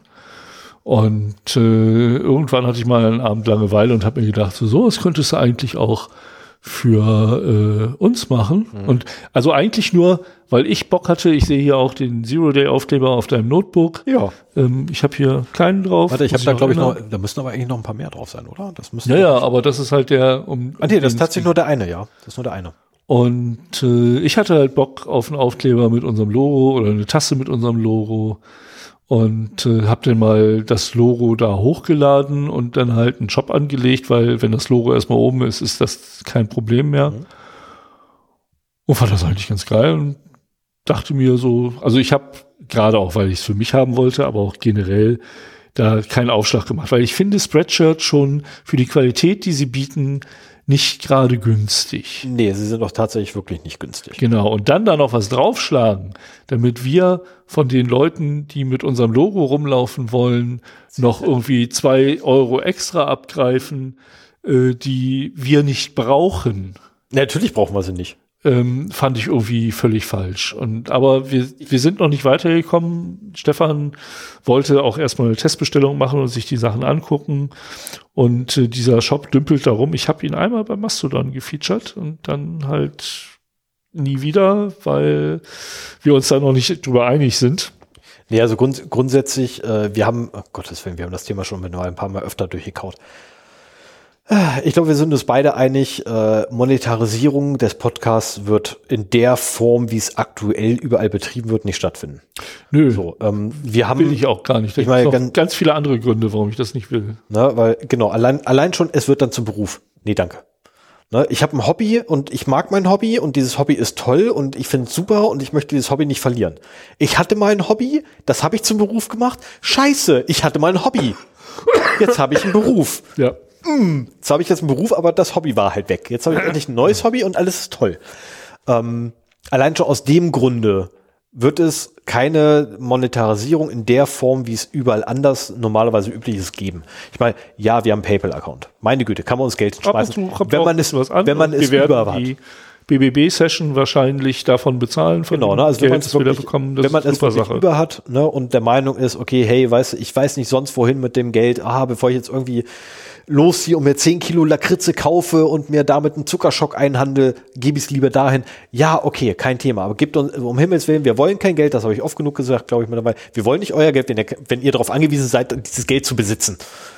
Ähm, so, das ist das eine. So, ja, es gibt einen Steady-Account, man mag es nicht glauben, den gibt es allerdings nur deswegen, ähm, ich wurde, ta also tatsächlich, irgendjemand hat schon mal gefunden ähm, und gefragt, es gibt diesen Account nur deswegen, damit keiner den Namen klauen kann.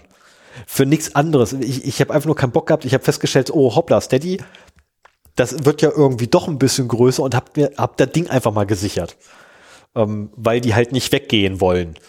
Ähm, Patreon, ja, wird auch nicht weggehen, aber ich habe was gegen Patreon. Äh, infolgedessen habe ich da auch keinen Account gemacht. Und Steady finde ich so, ist eine, ich glaube, eine europäische Lösung und ich finde es auch besser, weil die einfach direkt Überweisung zum Beispiel anbieten, finde ich gut.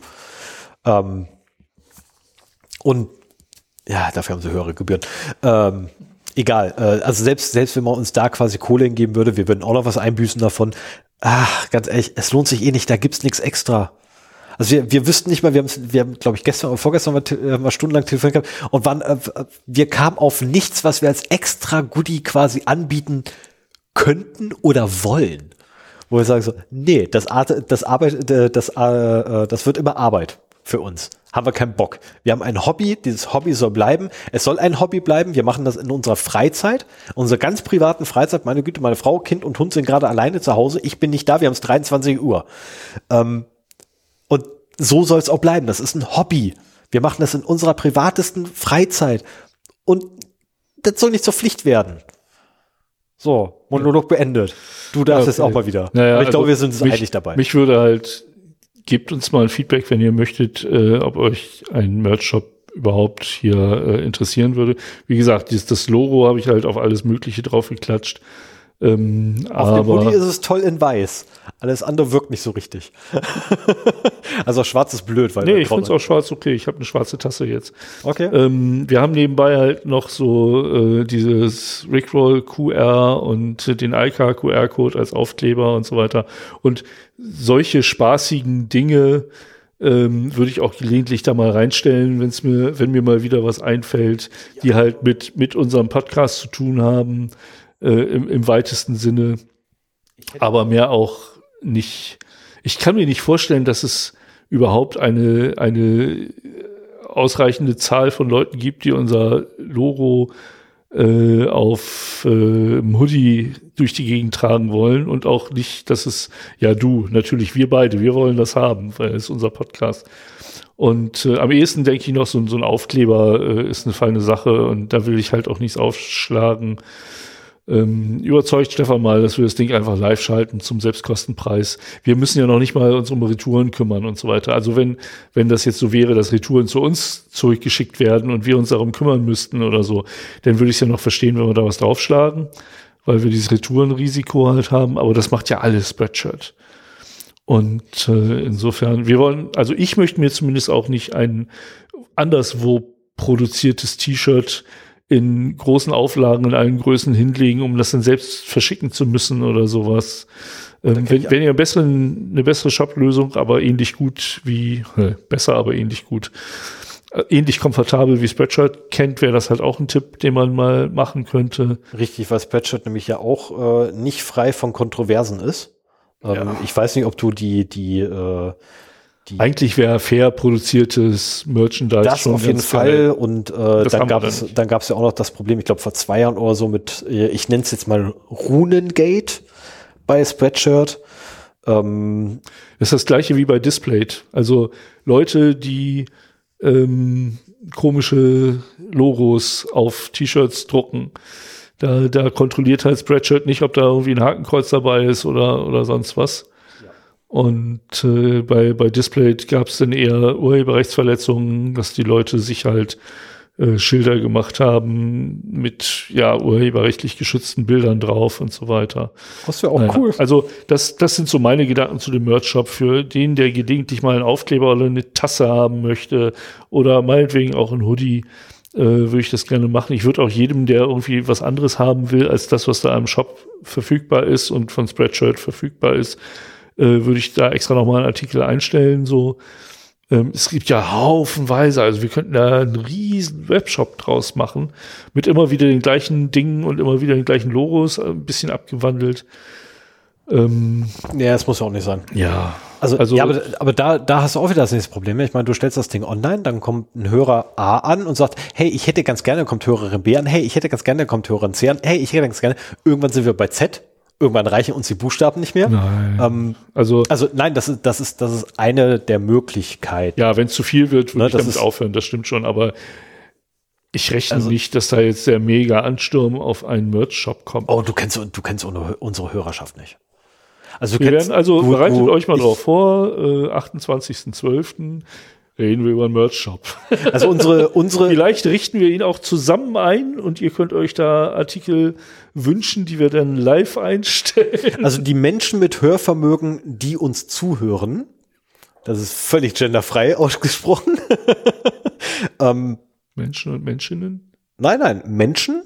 Na, ist ja Der Mensch. Genau. Na, das Mensch. Na, also die Menschen. Ne? So, die Menschen mit Hörvermögen ähm, gut, komm, ey, Hörer und Hörerinnen, ja. Genau, ne? Unsere Hörer und Hörerinnen. Ähm, also wenn ihr damit leben könnt, dass ihr da nicht irgendwie großartig ähm, hochfrequent Updates bekommt, äh, was den Shop angeht und den Inhalt, ja, kein Ding, stell online. Ähm, ich habe schon mal gesagt, ich sag's wieder, das Ding wird nicht auf die klassischen Weise monetarisiert. Ja, okay, da sind wir ne, uns das ist, einig. Genau, da sind wir uns einig. Und da zählt auch dazu, dass halt so ein Job, aber ich stiche so gern bei dir. Ähm, das ja, ist immer wieder. Er weiß, welche Knöpfe er bei mir drücken muss. Also, um, um dieses, dieses Ablehnen von, von Geld nochmal vielleicht ein bisschen deutlicher zu machen. Ähm, also, ich, ich, merke, dass ich die Zugriffszahlen schon sehr im, im Griff, äh, im Blick habe und freue mich immer, wenn es mehr wird. Und es wird zum Glück immer mehr. Und wir sind momentan in einem Bereich, das werden wir auch am 28.12. ganz, ganz ähm, transparent mal zeigen, wie sich das entwickelt hat. Ähm, la la la, ich höre dich nicht, la la la. es wird halt immer mehr und da freue ich mich drauf. Aber wenn man anfängt, wirklich mit seinem Podcast Geld verdienen zu wollen, müsste man ihn ganz anders aufziehen. Wir müssten ihn Mainstream-tauglicher machen. Wir müssten ihn auf jeden Fall schneiden, alle Äs raus, alle Pausen raus. Ähm, also hinterher richtig nochmal Aufwand in den Schnitt stecken.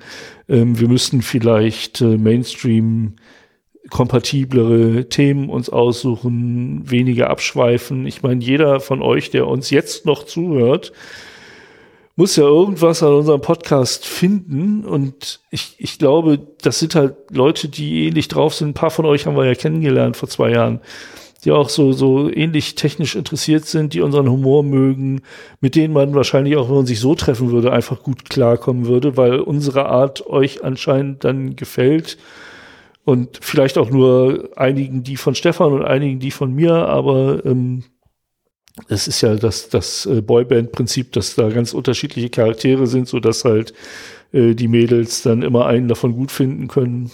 Ich bin der Sensible. ich weiß, der war super.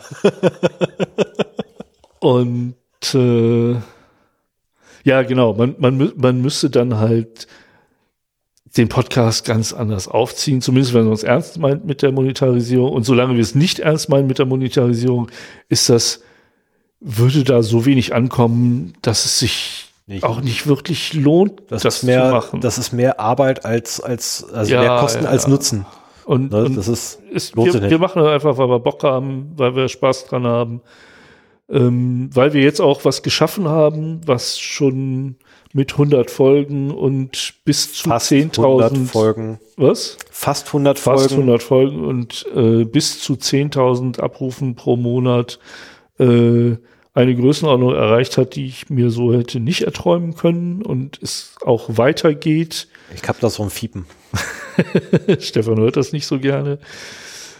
Und äh, das heißt aber nicht, und auch das würde ich gerne mit euch so ein bisschen am 12., nee, am 28.12. mal diskutieren, ähm, was denn die Sachen sind, die ihr gut findet und was die, auf die ihr vielleicht verzichten könntet, weil wir machen den Podcast ziemlich unverändert jetzt seit sechs Jahren.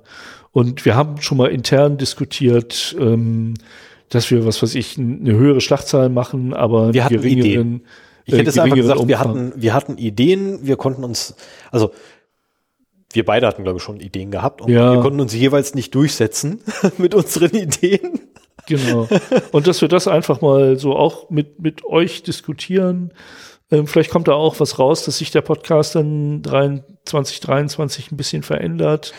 Ähm, meine, wir haben halt kein Lakritze. limitiertes Zeitbudget dadurch, dass wir das in unserer Freizeit machen. Und ihr habt ja auch mitgekriegt, dass, dass ich es auch genossen habe, mal ein paar Monate keinen Podcast zu machen, aber ich bin wieder im Rhythmus drin und äh, das ist auch ein Hobby, das ich eigentlich nicht missen möchte.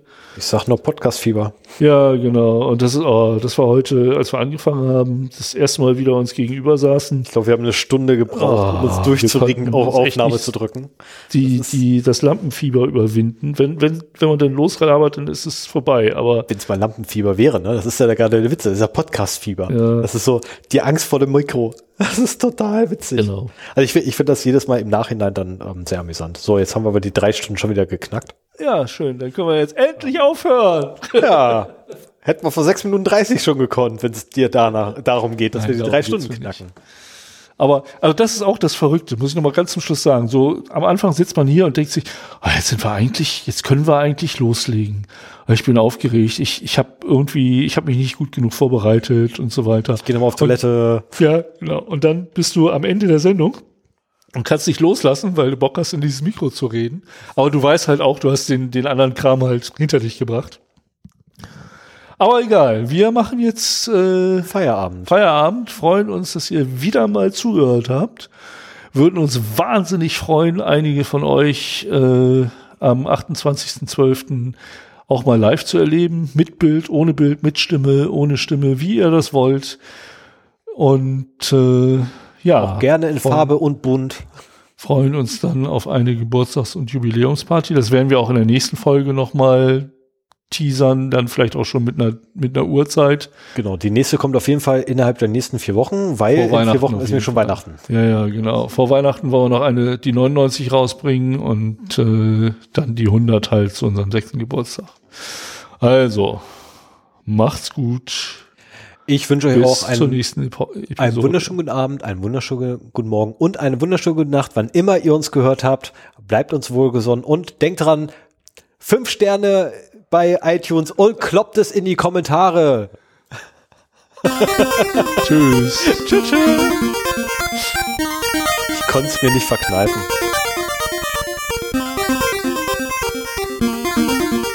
So, mal gucken, ob ich jetzt die Sprungmarke live bearbeiten kann. In der Position, in der sie sich befindet. Das war 3 Stunden, 6 Minuten und 25. Hinten packen wir ein 0-0 hin. Ja. Ist cool.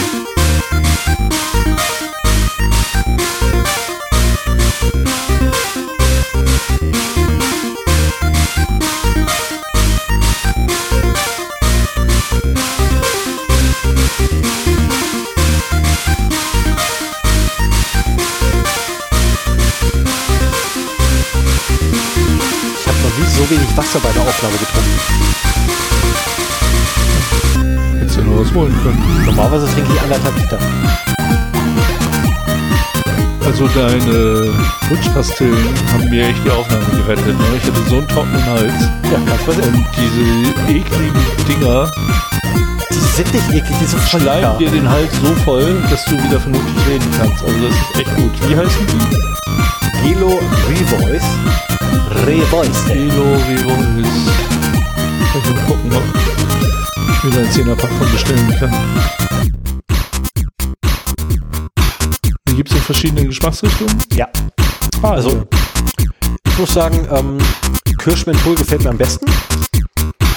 Ich weiß aber nicht, was es alles gibt. Also Und die gibt es bei äh, in jeder Apotheke. Jeder Apotheke. Ja. Nochmal eine Mail mit dem Namen. Nee, tun wir in die Tun wir in die Shownotes? Na ganz ehrlich, dafür müssen wir eigentlich der Kohle kriegen. Ja, stimmt, das Produkt. Also die Shownotes packen wir es nicht, weil das wäre. Ja, ja. Das ist genau das, was ich nicht haben möchte, dass wir Produkte an, anhypen und verlinken. Damit, nee. ja, jetzt haben wir auch schon, jetzt müssen wir was rausschneiden. Ich habe es dir per, ähm, per Signal geschickt. Ah ja, sehr gut. Habe ich nicht offen.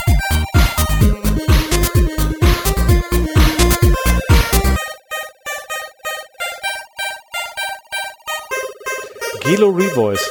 Bestellen und heute noch erhalten. Jetzt bestellen.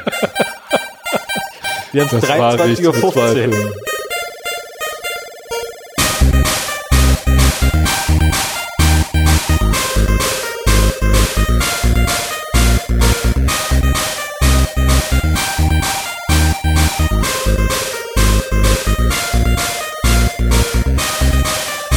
Wir haben Kirschmenthol, Cassis-Menthol, Cassis-Menthol, Grapefruit-Menthol, Holunder-Menthol. Warum zweimal Cassis? Oh, weil es eine 60 Stück sind.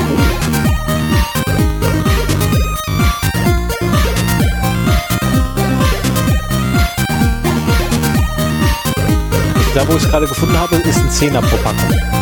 Pro 20 ja, Euro. habe ich eben auch gesehen. Ich hoffe, das ist dann... Die sind teurer geworden.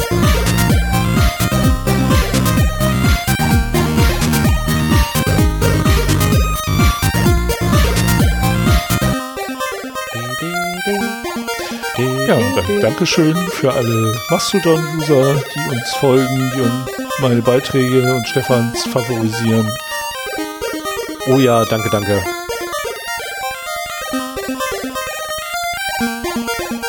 Mastodon ist schön. Mir gefällt's da. Und solltet ihr mal wieder in einem dunklen Loch stecken, denkt dran, wir freuen uns tierisch, dass ihr da seid. So, und damit würde ich sagen, beenden wir die Aufnahme und sagen Tschüss. Ciao.